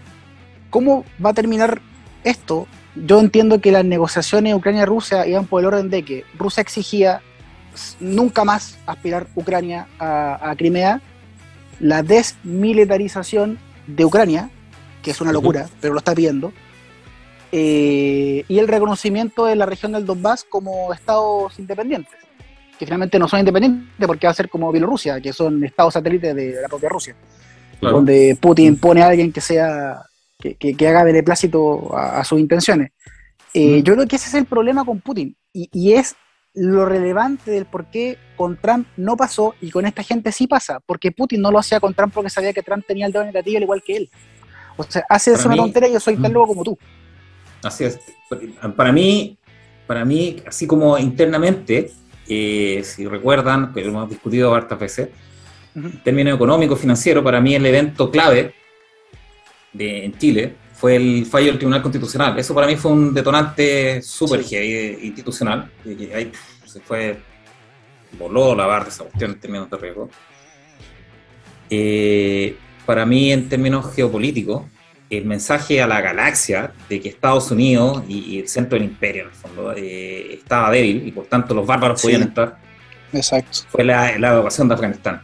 Eso te manda el mensaje inmediato de que, ¿sabes que va Estos gallos son unos incompetentes. el comandante y jefe es como las pelotas, la, la, la, logística que tienen especie. Independiente que uno puede decir, ok, pero siguen siendo Estados Unidos y siguen siendo poderosos.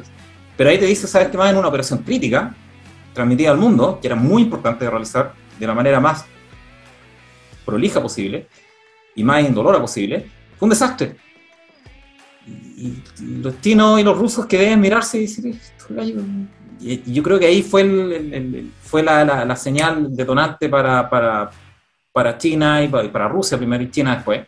No tengo ninguna duda que China se va a tirar contra Taiwán. Si Putin demuestra, si, si, Putin sigue empujando y, Occidente no responde sino con sanciones económicas, eh, China se va a tirar contra Taiwán. Hmm. Ese, es un gran, ese, es un gran, tema porque tú no puedes, de nuevo, sanciones económicas tal vez nunca han funcionado, pero tal vez te funcionan con un país menor, pero con una superpotencia militar. Las sanciones económicas no te van a funcionar. Lo que vas a hacer es impulsar una guerra. Y si cuando hmm. tú impulsas una guerra y estás tocándole la oreja al gallo que te va a agredir, le estáis tocando la oreja, le estáis tocando la oreja, y cuando te agrede no haces nada, o te ves débil, viejo, los bárbaros, los bárbaros van a empezar a invadir por todos lados el imperio.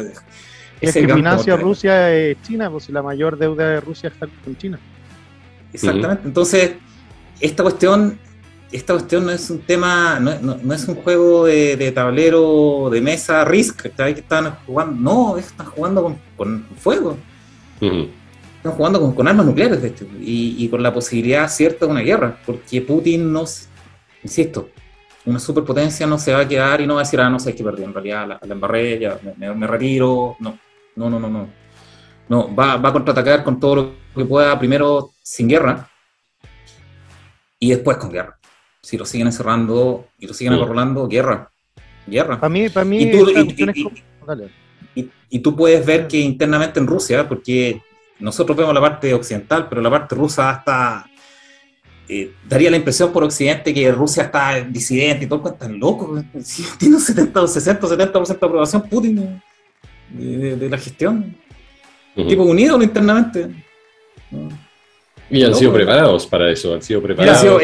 Y han sido, preparados para eso, y más encima son orgullosos los rusos. Por lo tanto, si, claro, si Putin no puede hacer, no puede hacer, eh, no, no puede retirarse es contrario a su política, a lo, a lo, a, lo que ha armado internamente como imagen, etc. No puede, está frito. Tampoco puede perder el, el, estatus de superpotencia, no. Eso no va a pasar. Eso es lo que me preocupa. Mira, mira, un tema. Para mí esta cuestión es como un poco la UFC. Tenéis promotores y tenéis los peleadores. Los promotores acá de Estados Unidos, que tiró a pelear Europa, porque va a tirar a Europa, lo está tirando a pelear. Mm. Y tenéis por el otro lado China, que es promotor, que tiró a pelear a Rusia como peleador. Claro. Y claro, Rusia eh, puede quedar medio herido, llamémoslo así, pero yo creo que Europa queda destruido y ahí toma la posta China. De todo. Es que estamos viendo la, guerra mundial próxima. La, próxima guerra mundial sería China contra Estados Unidos por la dominancia económica del mundo. Esa es la próxima guerra. Pero ya sin Europa. No, pero me refiero a que esta, esta guerra es el proxy de esa guerra grande. Claro. Eh, sí. Este es el proxy. Eh, Rusia contra Europa es Estados Unidos contra China. Yo creo que cuando Rusia por el colapse Europa, eh, va a regular Estados Unidos. ¿Le tenéis fe, a, a Putin? Sí, la Lo, lo, lo vi celebrando en París con una, con una champaña, con una screwdriver, como decía. como decía Es que cuando te manden una ojivas táctica a Europa, Estados Unidos yo creo que va a quedar ahí. Y ahí va, van a negociar y finalmente China va a tomar la posta del comercio mundial. Bueno, ya lo tiene, pero como, como nueva reserva. Eso es lo que yo, creo. que yo creo que si acorralan demasiado a Putin puede ser una posibilidad. Yo espero que no. Yo espero que, si hay una guerra sea una guerra mm, convencional. Eh, pero que no lo acorralen tanto que, que apriete el botón rojo Putin.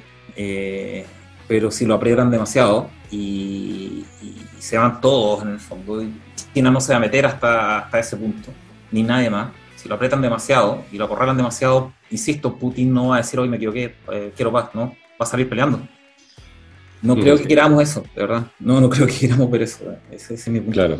Ojalá que mente más fría y más preparada y más diplomática y más inteligente. Sí, ese, ese es el tema. ¿eh? Yo, yo, la verdad que recuerdo, recuerdo, un dicho que dice que la guerra es eh, la diplomacia con otros medios.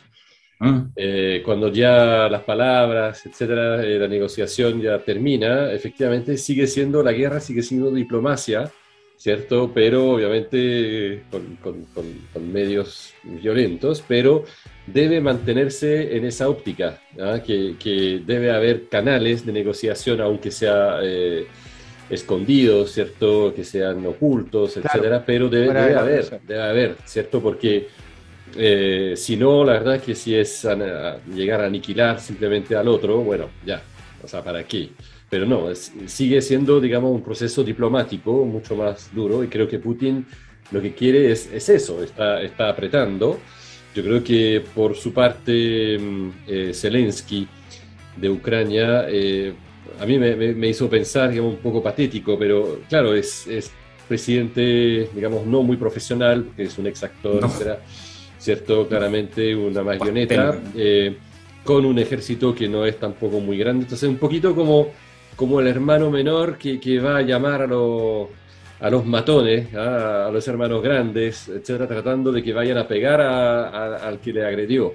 Ah, entonces va, va, a hablar con Biden, va a hablar con Scholz, va a hablar con Macron y dice, bueno, pero por favor, vengan a defenderme. ¿ah? Y, los otros obviamente saben que la cosa, la pelea no es de ellos directamente, entonces tratan de, de, de hacer buena figura, de, empujar y todo. Pero como había muchas reuniones de Macron, de Scholz, uh, Zelensky, um, incluso Biden habló con, con, Putin en algún momento, um, yo creo que, claro, las cosas están en la mesa. ¿ah? Lo, único es que no han querido eh, hacer un avance, en entender un poco lo que el otro quería, etc. Y, eso obviamente conduce a que se acaban las palabras, se acaba la la negociación y entra entonces la etapa diplomática de guerra, por decirlo así.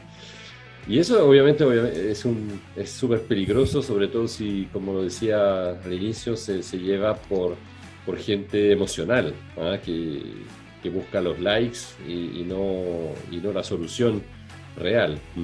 Eh, y, y, son cosas que y son, eh, estamos en, en, eventos que son, que son milimétricos en términos geopolíticos, en términos de, la percepción. Por ejemplo, hoy día eh, Zelensky estaba pidiendo que, se, una zona de no vuelo, no, fly zone, que, pusiera Europa o la OTAN sobre, sobre, sobre Ucrania, que significa un enfrentamiento directo de, la aviación rusa con la aviación de la OTAN. Exacto. Y, y, Johnson y otros más dijeron, no sé qué más esa cuestión. No. Hasta, hasta allá no vamos a llegar. Hasta, hasta, hasta, allá no vamos a llegar. Entonces, tal vez hay, ojalá, hay, hayan ciertas esperanzas de una resolución diplomática y que no nos lleguemos, no lleguemos a, la, a, la, a las manos. Claro. Pero me da la impresión de que quieren apretar tanto a Rusia, económicamente y financieramente, sí que si Putin no, no, se puede sacar eso, se lo ha sacado antes, las sanciones del 2014 de la invasión a Siria eh, y la de Crimea están en curso, pero se las sacó todas, obviamente. Eh, pero si esta no se las puede sacar, no las puede circunvalar, eh, y lo van a presionar tanto que, insisto, va a, va a tener que salir peleando. Sí, y, claro, siempre la negociación diplomática tiene que dejar una puerta de salida eh, a, tu contrincante, a tu adversario o enemigo, para que no pierda la cara. Entonces, eso es difícil, porque claramente está el deseo de humillar y todo, pero desde el Tratado de Versalles, digamos que, que llevó está, está claro que eso no funciona. Una humiliación, ¿cierto? Todo el mundo lo, lo, aprende en los libros de historia, etcétera, y que después Hitler nació por la humillación que había recibido uh, Alemania. Así es. No entiendo como los diplomáticos que, que, eso debe ser, digamos, el día uno de la escuela de, de, diplomática, ¿cierto? De, decir, bueno, eh, la negociación hay que dejar una, una, salida honrosa, por decirlo así, aunque sea enemigo, aunque el tipo haya sido muy malo, pero el tipo tiene que poder volver a su país con la cabeza en alto. Así es. Eh, si no, si no, la verdad es que es simplemente posponer eh, a una nueva guerra y de otra forma. Y, eso yo creo que lo que están haciendo es, realmente olvidar completamente esa lección que, lleva, que lleva más de un siglo ahora ya, pero 1918. Pero, es increíble. Pero que tuvo, que tuvo efectivamente un, efecto devastador ¿eh? en la Segunda Guerra Mundial. Yo, yo, no entiendo, yo no entiendo, como lo comenté en, en, off, digamos, en, en, otro momento. Yo estoy muy decepcionado por la calidad de nuevo de, los políticos, eh, tanto de la Unión Europea como de los diferentes países, que claramente hay una, una calidad de, de, gente que se, lleva, se deja llevar por lo, por lo emocional, por, por, la opinión pública, etcétera, sin poner paño frío y sin uh, ser estadistas. Y eso Exactamente es lo que decías tú, son funcionarios, no son estadistas. Son, son funcionarios, son funcionarios que están aferrados al puesto, a las prerrogativas que tienen, a, a los cócteles y a los privilegios, pero no, no, no están viendo el interés realmente primario de, de, la gente, del pueblo, de la paz. Entonces, eso lo, lo, lo veo lo veo súper complicado. Es una opinión, es una opinión, o sea que la verdad es que puedo pero, estar equivocado, obviamente, pero, pero es lo que veo. ¿Mm? Pero es que es que es obvio, es evidente, si tratan de aplastar a Putin, Putin en una conferencia dijo, oye, nunca he visto algo tan intransigente en una negociación. No aceptaron ningún punto, ninguno. O sea, de toda la, de, de, toda, porque no es una negociación, esa cuestión fue una humillación probablemente. Entonces, oye, de todos los puntos que se presentaron, ninguno lo aceptó Occidente. Y ahora te empiezan a aplastar económicamente, intentarlo. Hijo, eh, eh, ¿quieres humillar a alguien? Y, Insisto, lo puedes hacer tal vez con un Gaddafi, con un Saddam Hussein, no con, no con Rusia y Putin. Sí, que lo eliminaron nomás, punto. A, estos, pero, con, e- pero, pero, con estos pero con este gallo no lo puede hacer. No. Entonces tienen, tienen, la lógica de la tormenta del desierto cuando en realidad le pueden hacer la tormenta del desierto de Europa, digamos, desde vuelta. Entonces es, es, es, ridículo, es, ridícula la posición negociadora, es una negociación. Y, y ahí coincido contigo, son funcionarios, no son estadistas. Oye, vamos a los mercados, no sé si quieren... A los mercados, a los mercados, sí, ¿A los mercados? Market time. Jefa, mercados.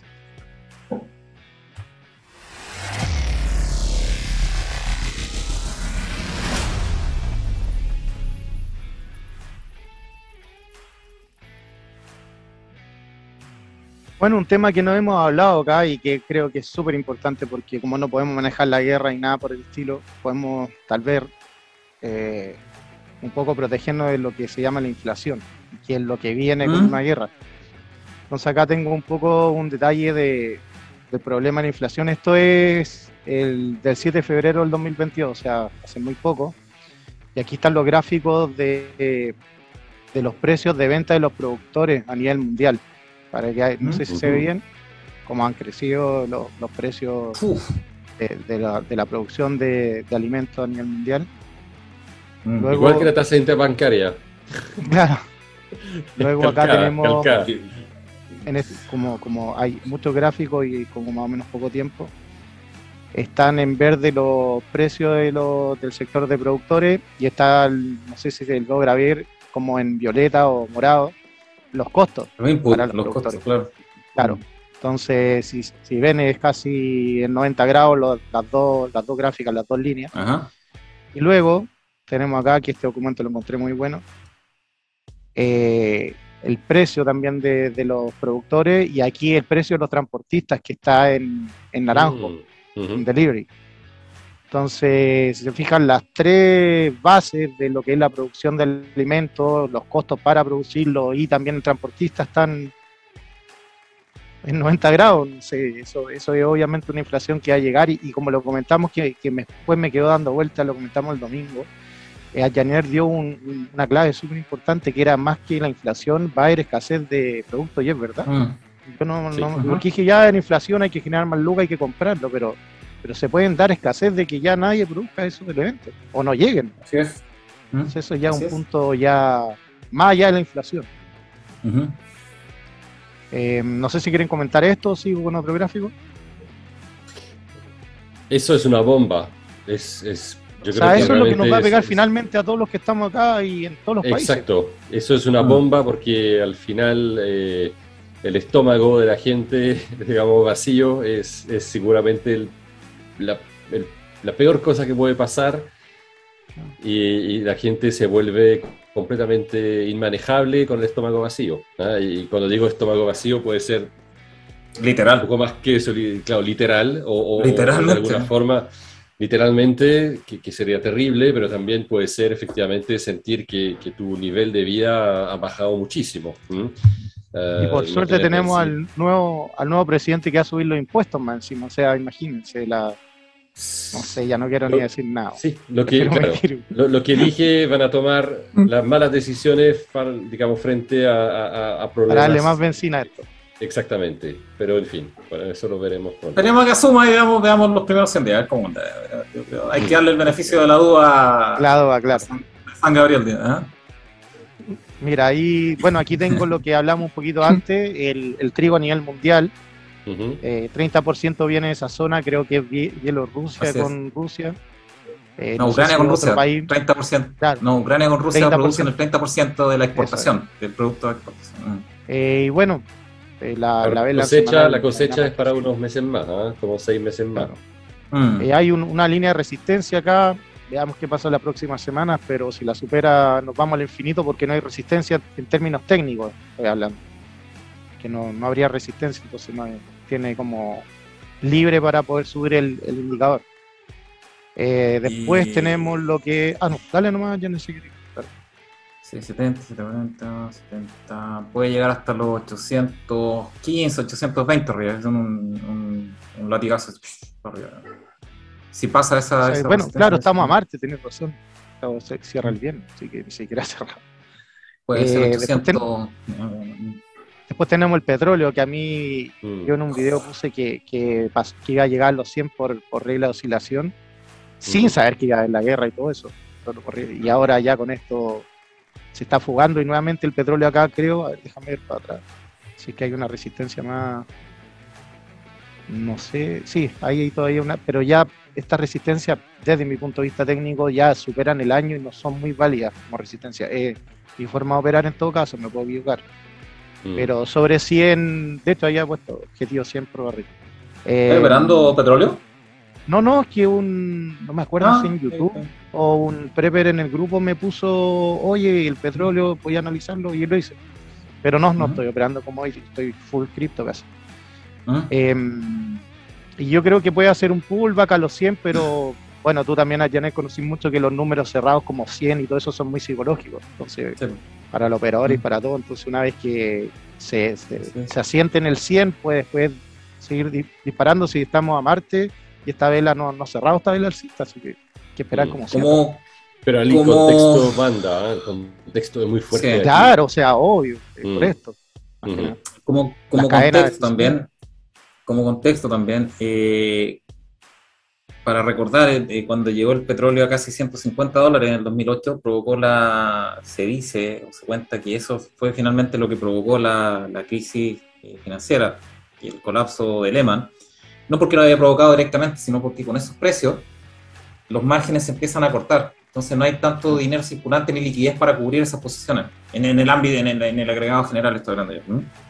Por lo mm. tanto, que empiecen a subir los precios, los costos en este caso, eh, lo, que, lo que pasa en la economía en general, sin ni, hablar de la guerra, etcétera, etcétera, es que la liquidez va escaseando. La liquidez, la liquidez es lo que. Exactamente. la liquidez es el aceite del capitalismo o de, los, mercados financieros. Cuando falta la liquidez, puede pasar que en algún momento, si no está ese, aceite que, hace, que lubrica los los engranajes de todo el sistema financiero, se cae ese aceite, y digamos la liquidez, colapsa todo. Se, se tranca y, y eso es la liquidez. Y la liquidez tiene que ver con la, con, con, la abundancia de dinero, de márgenes para poder colocar eh, el dinero en, activos financieros. Moverse, cubrir posiciones, etcétera. Pedir crédito, dar crédito, etcétera, etcétera. Cuando, cuando tú tienes estos eventos, el crédito baja y disminuye, lo vamos a ver con las tasas interbancarias. Pues el, acceso a crédito disminuye, por lo tanto la posibilidad de tuya de cubrir pérdida eh, es menor. Por lo tanto, las, pérdidas o las posiciones perdedoras que tú tienes, eh, esto lo generan los apalancados, siempre los, apostadores eh, en el mercado financiero apalancados. tu posibilidad de cubrir pérdidas o posiciones perdedoras ya no va por el crédito, que no te lo van a dar. Tiene que ser vendiendo activos. Y ahí se empiezan a generar los pánicos. Tú vendes activos para cubrir tus posiciones pero Imagínate la oportunidad que tuviera este gobierno que viene de bajar los impuestos, por lo menos a las zonas productoras, subsidiar petróleo, etcétera, y ser un boom exportador para lo que va a venir en escasez de alimentos a nivel mundial, seríamos un monstruo.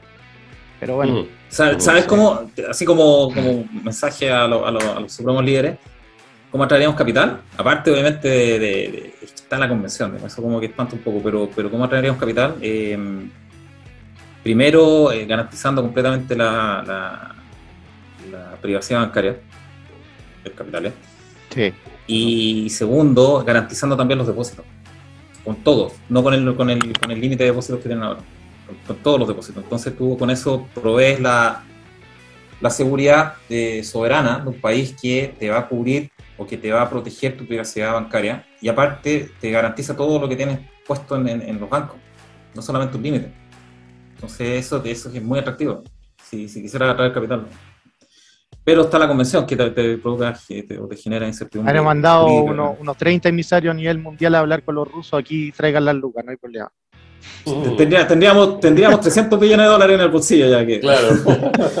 sí, es de más. Así es. Pero. Um, pero te agarras con Estados Unidos. Secreto más cariño. Oye, eh, además son rubosos, no parezcan Sí, pero probablemente tendrías problemas. Em, a ver, lo, preocupante de la, del alza del petróleo es que te quita liquidez al, mercado financiero mundial. Y las guerras y las sanciones te quitan aún más liquidez. Por lo tanto, que es lo que comentaban algunos, algunos analistas, eso te puede generar una situación en la que se, se saca el aceite de, esta, de este engranaje y se tranca la pelota eso significa un colapso financiero, un colapso, no sé si económico, pero financiero. Todos los activos, todas las clases de activos, los bonos, etcétera, etcétera. Ya no hay dinero para, cubrir las posiciones. Que es lo que casi pasa con Lehman. ¿Cuál es el problema de esto? Es que ahora estamos en una situación mucho peor que en esa época. Mucho peor. Mm. Estamos, tenemos mucho más deuda, estamos mucho más apalancados, tenemos mucho más derivados de otros tipos, no, no, no, no hipotecarios.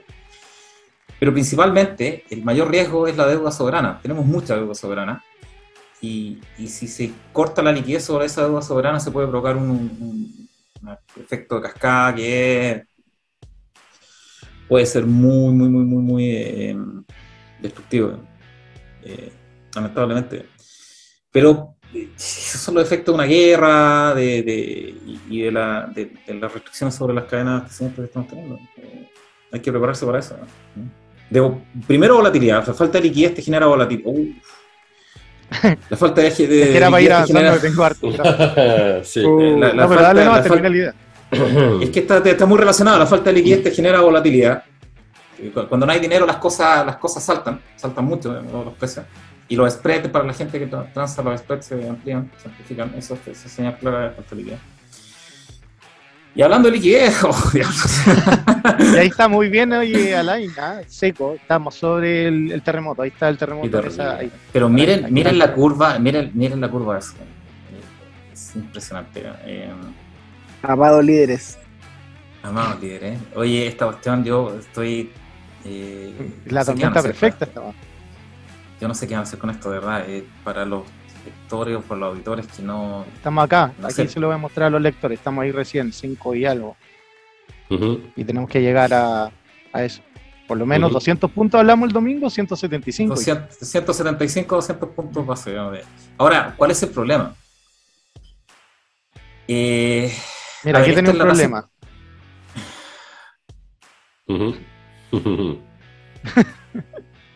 Uno, uno. Tenemos grandes problemas. No uno, tenemos muchos problemas. tenemos, muchos problemas. A ver, la tasa interbancaria es la es, en esencia en esencia la, tasa a la que se prestan entre bancos que no tienen no tiene ninguna lógica que estemos a esta altura salvo que estén desconfiando entre ellos estén desconfiando de, su capacidad de, poder eh, cumplir con la con los compromisos de, pago de vuelta de lo que te esté prestando estamos hablando entre bancos no estamos hablando de bancos contra personas o entre bancos Em, eso es muy grave. Yo no sé cómo lo van a solucionar. Yo supongo, asumo o analizo que tiene que ver con las carteras hipotecarias. Como obviamente las carteras hipotecarias. Las carteras hipotecarias. Mm, Las carteras hipotecarias. Eh, sí, las carteras hipotecarias bajaron. Eh, se, se acortaron los plazos hasta 15 años incluso. Y, obviamente los requisitos para tomar un crédito son mucho mayores por, por esta misma reducción de plazo. Eh, los ingresos que te piden son mayores, eh, el pie que te piden es mayor. Entonces, eh, en esencia lo que está pasando es que se está devaluando la cartera hipotecaria que tienen los bancos. Por lo tanto, probablemente eso es lo que están castigando en estas tasas interbancarias, que no, sabría decirlo, pero probablemente es lo que yo creo, es lo más importante dentro de estas cosas. Y en general los créditos en general la cartera, las carteras de crédito probablemente están más castigadas de lo que deberían, de lo que estaban hace un tiempo. Ahora, ¿qué significa eso? Significa que si los bancos se prestan a 7% y están desconfiando entre ellos, imagínense lo que va a pasar con crédito a personas, o a negocios, o a comercio. Estamos, eh, estamos cerca de, llegar al punto en el que no sé cuál será el feeling de, la gente. Yo no, no tengo no tengo crédito, ni, ni, pido crédito. Yo tampoco, gracias. pero, pero la gente que usa crédito como capital de trabajo, por ejemplo, eh, para su negocio, para lo que sea, eh, probablemente está sintiendo que, es mucho más difícil de acceder a, a, montos, o a plazos, o a condiciones, o a tasas de interés, todas están subiendo. Y, y va a llegar un punto si seguimos en esta trayectoria que es vertical, o sea, ya está vertical la tasa interbancaria, que va a haber un freeze de crédito. Nadie te va a prestar. Ahí se tranca la pelota. Esa es una crisis de liquidez. Ahí se tranca la pelota, mm. completo. Y ahí los mercados. Mm. No sé qué está haciendo el, Banco Central. Subir las tasas. Subir las tasas lo que va a hacer es, Subir las tasas lo que va a hacer es acelerar eso. para combatir la inflación, que todavía es alta, o es muy alta, la herramienta que tienen es subir las tasas.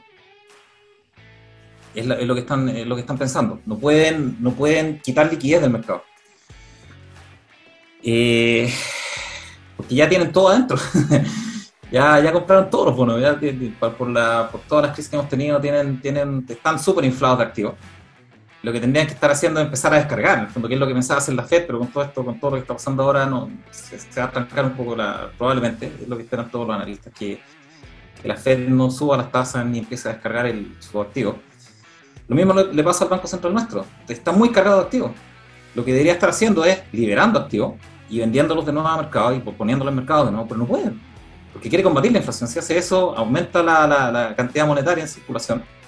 O al menos en stock, no en circulación, pero en stock.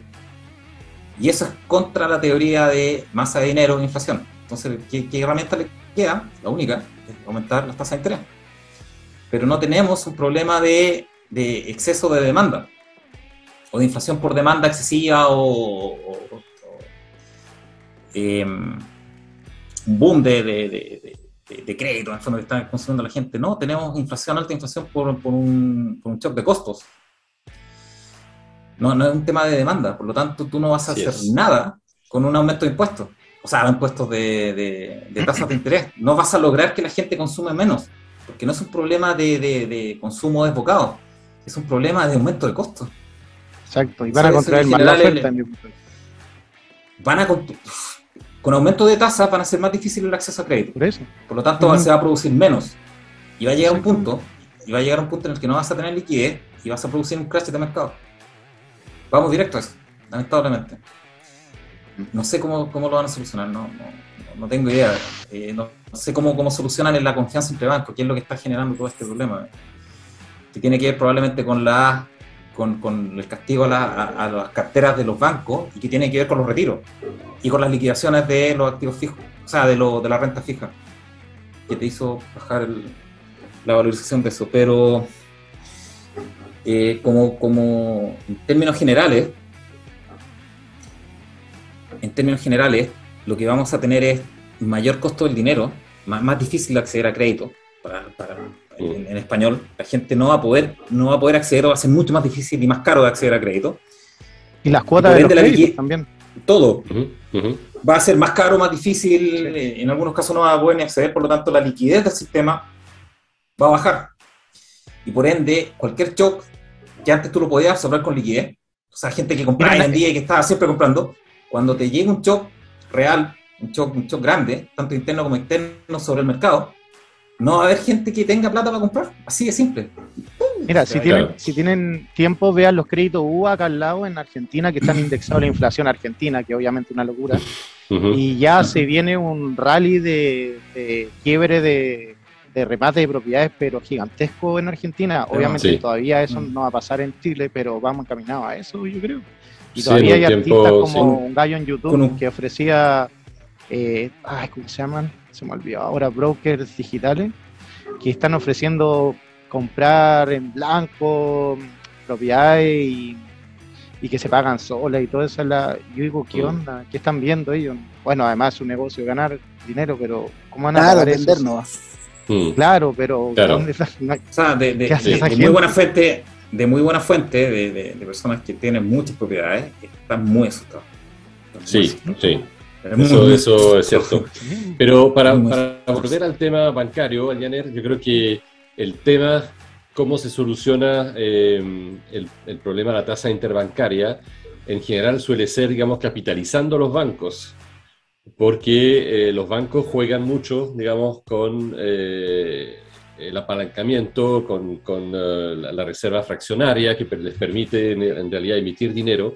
Entonces no se sabe del dinero que tienen, cuál es el dinero que, bueno, saben qué dinero se ha emitido, pero no saben, digamos, qué, qué, porción de ese dinero lo van a recuperar. Entonces, en general, para bajar el riesgo, tiene que haber un aumento, una capitalización del banco para darle más solidez, reducir su exposición al, al crédito malo, ¿cierto? Pero en el contexto actual, quiénes son los bancos y en particular los bancos extranjeros que van a querer, digamos, poner miles de millones de dólares en Chile cuando se está discutiendo varios temas también uh, fundamentales a nivel de la Constitución, etc.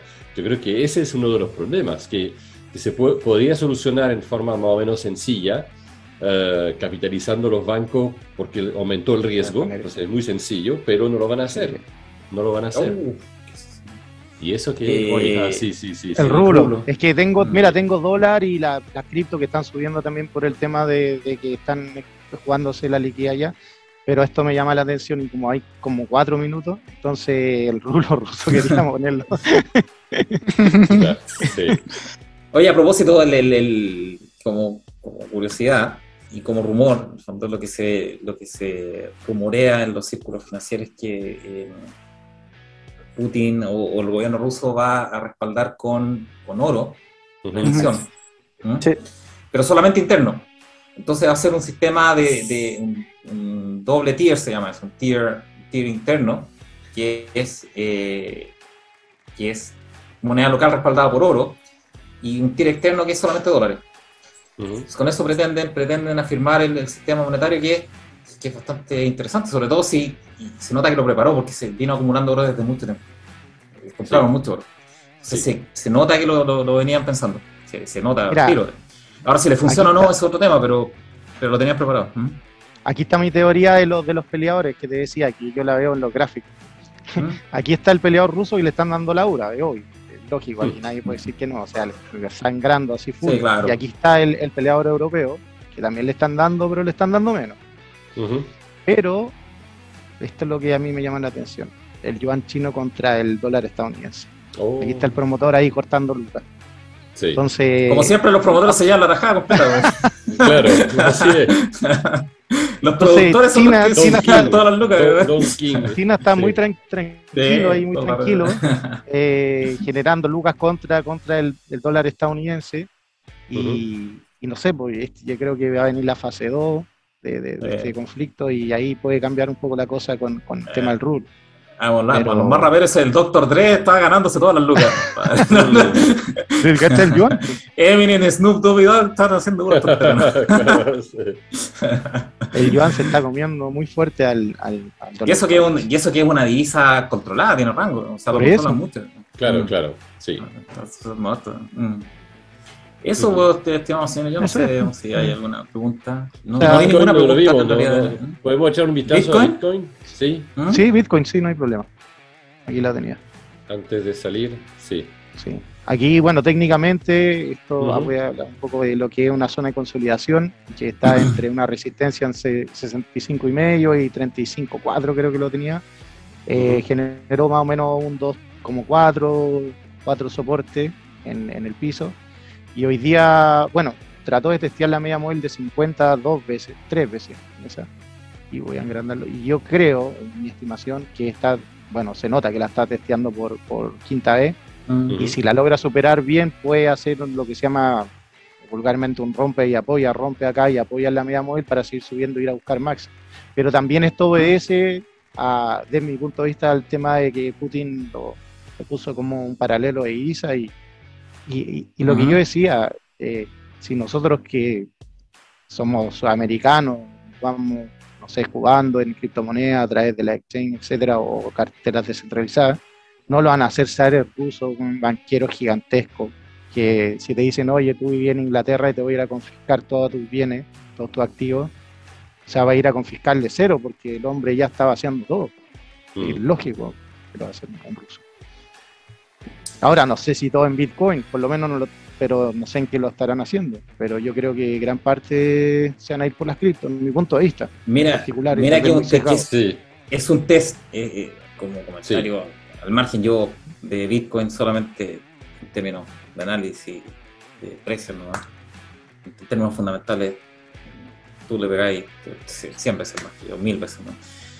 Pero para mí una, es un test súper rudo, un te- un test de esfuerzo súper rudo ahora eh, para el Bitcoin, porque si efectivamente lo- los capitales rusos que quieren esconderse de, de estas sanciones, lo están haciendo en Bitcoin, y Occidente está tan dispuesto a, a- a castigar a, a los magnates, a los oligarcas rusos, vamos a ver qué tan seguro es Bitcoin. Exacto. Que van a ir detrás de los. Bitcoin. Ahora vamos a probar Bitcoin. Vamos a probar las criptomonedas. ¿Qué tan seguras son? ¿Qué tan, qué tan, Christine, Christine? Lagarde, Christine Lagarde ya dio como un comentario que, que- que fue bastante peligroso, digamos, para Bitcoin, diciendo que ellos podían ver eso un poco más de cerca si, si eso se usaba como forma de, de escapar de, de las sanciones. ¿ah? Entonces, seguramente van a echar un ojo un poquito más todavía fuerte y, y ver que se están preparando una forma de controlarlo. Y, y No, de hecho a- han, atacado directamente la narrativa de ellos ha- hacia los exchanges centralizados. O sea, lo Sí. que es Binance, acá en Chile, CryptoMarket, qué sé yo. No Ajá. estoy diciendo que mañana se cae ni nada por el estilo, pero obviamente Claro. van a ir contra los centralizados que tienen los, los Know Your Customers. Por eso, Pero- pero vamos a ver este descentralizadas, claro. Yo me la jugaría por un test de descentralizado. esfuerzo. Viene un test de esfuerzo a las criptomonedas ahora. Un test de, como Sí, lo hacen sí. los test bancarios a, la- a los bancos de sus compartir, activos. ¿no? viene Un test de esfuerzo. Está, está interesante eso, ¿eh? está súper interesante cómo, cómo, cómo progresa. Si efectivamente son capaces de proteger el capital, eh, van a estallar por la estratosfera, va a estallar todas las Mm. criptomonedas, completamente. Si no son capaces de protegerlo y, y si encuentran los buenos la forma de, de- de encontrar el, el capital y confiscarlo, que de hecho digo, oye, esa es, una, esa es otra cosa eh, muy, muy grave que, que escuché, creo que de la, de la MER, creo, el ministro de, Hacienda o Finanzas, o en Suiza, no recuerdo, pero uno de ellos, que era una autoridad grande en Europa, dijo que el objetivo, ojalá, era confiscar la riqueza de los rusos. No congelarla. Si le están dando la hora en todos lados. Esa cuestión, viejo, En todos lados.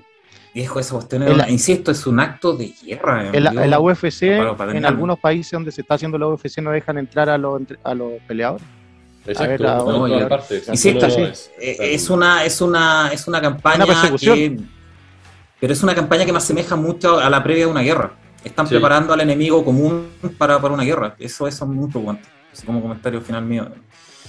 Eso, pues, estimados contertulios, el primer programa de vuelta de vacaciones. ojalá les haya gustado a, los estimados lectores y auditores. Está preparada especialmente para ustedes, eh, obviamente con la, con la participación de los queridísimos contertulios. Y ha sido una, muy interesante un poco achacante, pero bueno, se le va a hacer mm. que Pero veo que esto, las próximas vacaciones van a atacar los ovnis. Falta. Viene el planeta, el planeta, el planeta X, ese es el que viene, por eso no está probando. Naiviru, Nibiru. Claro, sí. Oye, eh, eso pues. Eh, me, me, despido, estimado lector y auditor, ojalá se hayan entretenido. De alguna manera entretenido sería una palabra rara. ¿eh? Pero informado. Que haya sido satisfactorio el programa. informado, exactamente. Sí, sí. Y mm, nos vemos la otra semana. Eso es. Ojalá con mejores novedades, con una diplomacia más competente. Exactamente. Sí, sí. Eso es. Un gusto compartir con usted. Muy bien. Muy Pablo, Su, Ale, un gusto. Un gusto. Un gusto y buena semana. Buena semana. semana. Chao, chao. Listo. Chao, chao. Adiós.